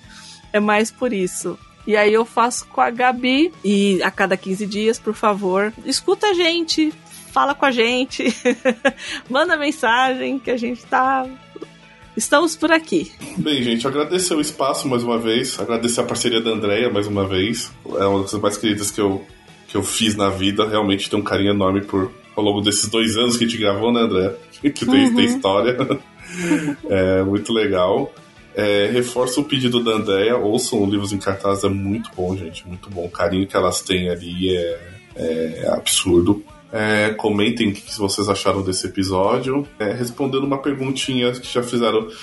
Gente, não vai ter mais perpétuos? A gente não tem o livro do destino na mão, então a gente não sabe o que, que vai fazer, o que vai acontecer, tá? Mas acho que as coisas estão muito bem encaminhadas com livros em cartaz. Mas quem sabe um dia a gente volta com alguma coisa. E é isso, gente. Obrigadão pelo espaço aí. Teve um Perpétuos hoje, é bem. Querendo ou não.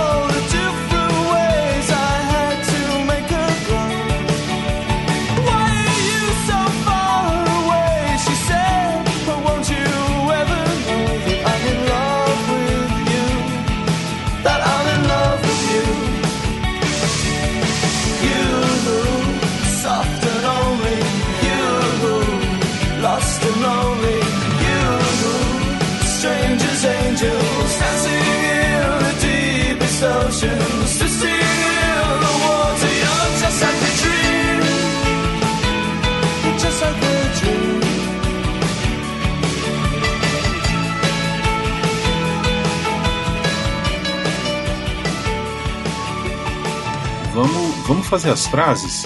Porque eu boto as frases como se fosse um programa normal e aí de repente todo mundo toma surpresa. Tá bom. Tá. Eu não, eu, Tá. eu não Gente, frase, não lembro. tá. Eu não pensei em frase. Nossa. Eu esqueci eu não a vou frase. clichê, deixa eu calma. ver aqui. calma, calma, Peraí. calma. Não criemos cânico.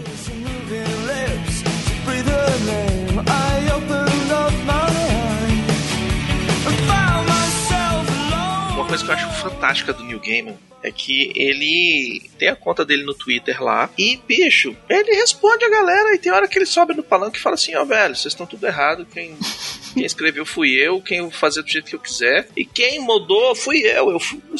E Pronto, eu tô corrigindo coisas que eu tentei fazer lá atrás e o pessoal não deixou às vezes. Eu não sei qual foi dos personagens, tem o que ele falou isso. Eu falei, eu mudei porque eu achei que era importante fazer isso, fazer aquilo. Hum. E assim, e ao mesmo tempo que ele desce esse cacete, ele também elogia. Recentemente, não faz nem uma semana, ele fez um post agradecendo. Inclusive, ele agradeceu o Luigi Del Manto, né? Que foi o primeiro editor de Sandman do, é, dos Encadenados no, no Brasil, tudo tal, porque o Sandman saiu por um monte de editor aqui no Brasil. A gente não vai entrar aqui nesse, nesse, nesse, nessa, nessa discussão. Mas ele falou que o primeiro público fora Estados Unidos e Inglaterra ali, né, que onde lançaram, ele falou assim, o primeiro público realmente a descobrir Sandman foi o Brasil, porque o Sandman ele não fez sucesso quando ele saiu exatamente, ele foi fazer sucesso anos depois, que já tinha já estava até para concluir a história e quando saíram os encardenados, que aí realmente ele começou a ganhar público. E ele agradeceu Uhum. bastante o Brasil, que o Brasil falou assim, meu, o Brasil realmente tem um, um pessoal bacana, tem fãs legais, e não foi aquela, aquele papinho, ah, eu amo o Brasil, eu gosto do Rio de Janeiro, e ano que vem eu quero estar aí pra desfilar numa escola de samba. Não, não foi isso. Ele realmente falou, olha, que realmente o carinho que o fã brasileiro tem por consumir Sandman foi um dos fatores importantes para que a história se é, continuasse crescendo e etc e tal. E o Game é um cara muito muito cabeça, velho. Ele é um cara que vai pegar um avião de qualquer lugar pra qualquer lugar e ele para no, nessas livrarias de aeroporto. Ele vai, procura a seção de livros dele e começa a dar autógrafo nos livros. E põe de É. volta na, na estante e vai embora. Vai lá, galera. Aí depois ele põe no, no Twitter, ó, galera, quem estiver no aeroporto tal, pegando voo, eu botei os. Assinei os livros aí. Isso é legal mesmo.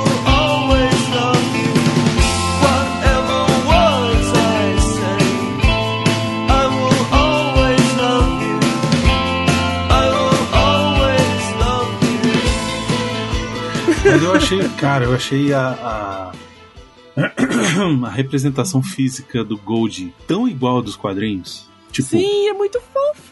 é muito igual, cara, muito igual. Eu não, não imaginei eles fossem fazer tão igual, sacou? Porque o Gregory já era parecido. Né? Aham, já já uhum. tava parecido com o do quadrinho. Só que o Gold, eu falei, nossa senhora. Esse cara realmente fala assim, velho, pega, tá pronto aqui, velho. Faz aqui, ó. Tá- faz igual. Eu quero um pra pôr na minha estante. Todo Ah, mundo eu vai só tô querer. guardando o Funko. Ele é muito Só tô guardando o bonitinho. Funko. O Funko do Gold, pois é, tem que fazer.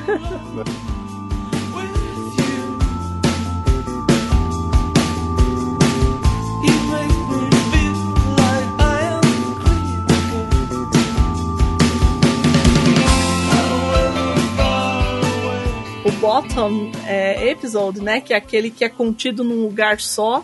Então, e ele chega a ser clau, claustrof, ca, ih, claustrofóbico. Claustrofóbico. Saiu.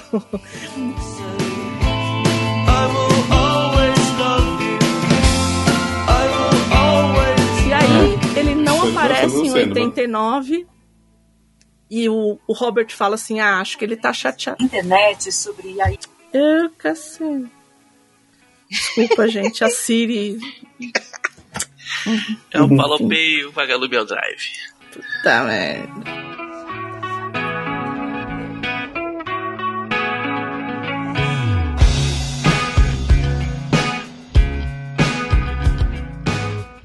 Da época do, do, do podcast, chegaram a falar pra mim que vocês não fazem de Akira. Falei, Meu Olha. Deus. Olha, hein? Só não vai poder chamar Perpétuos. Vai ter que chamar É. Caneda. Ou qualquer coisa do gênero. É.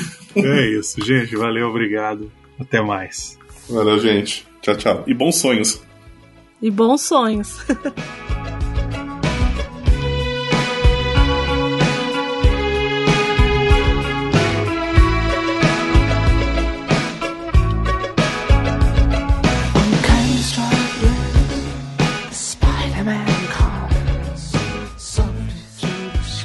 Mas enfim. Esse meu cachorro se Que fosse. é isso, gente? ah, tá. Meu Deus. Eu Parece também. a máquina de lavar batendo. É que ele tá. É Né? que ele tá com aquele colar cervical lá Tá, pra tá, não se tá gravando na lavanderia. Ah, tadinho. Aí parece que. Aí ele se coçou aqui, parece que tá batendo. Mas enfim.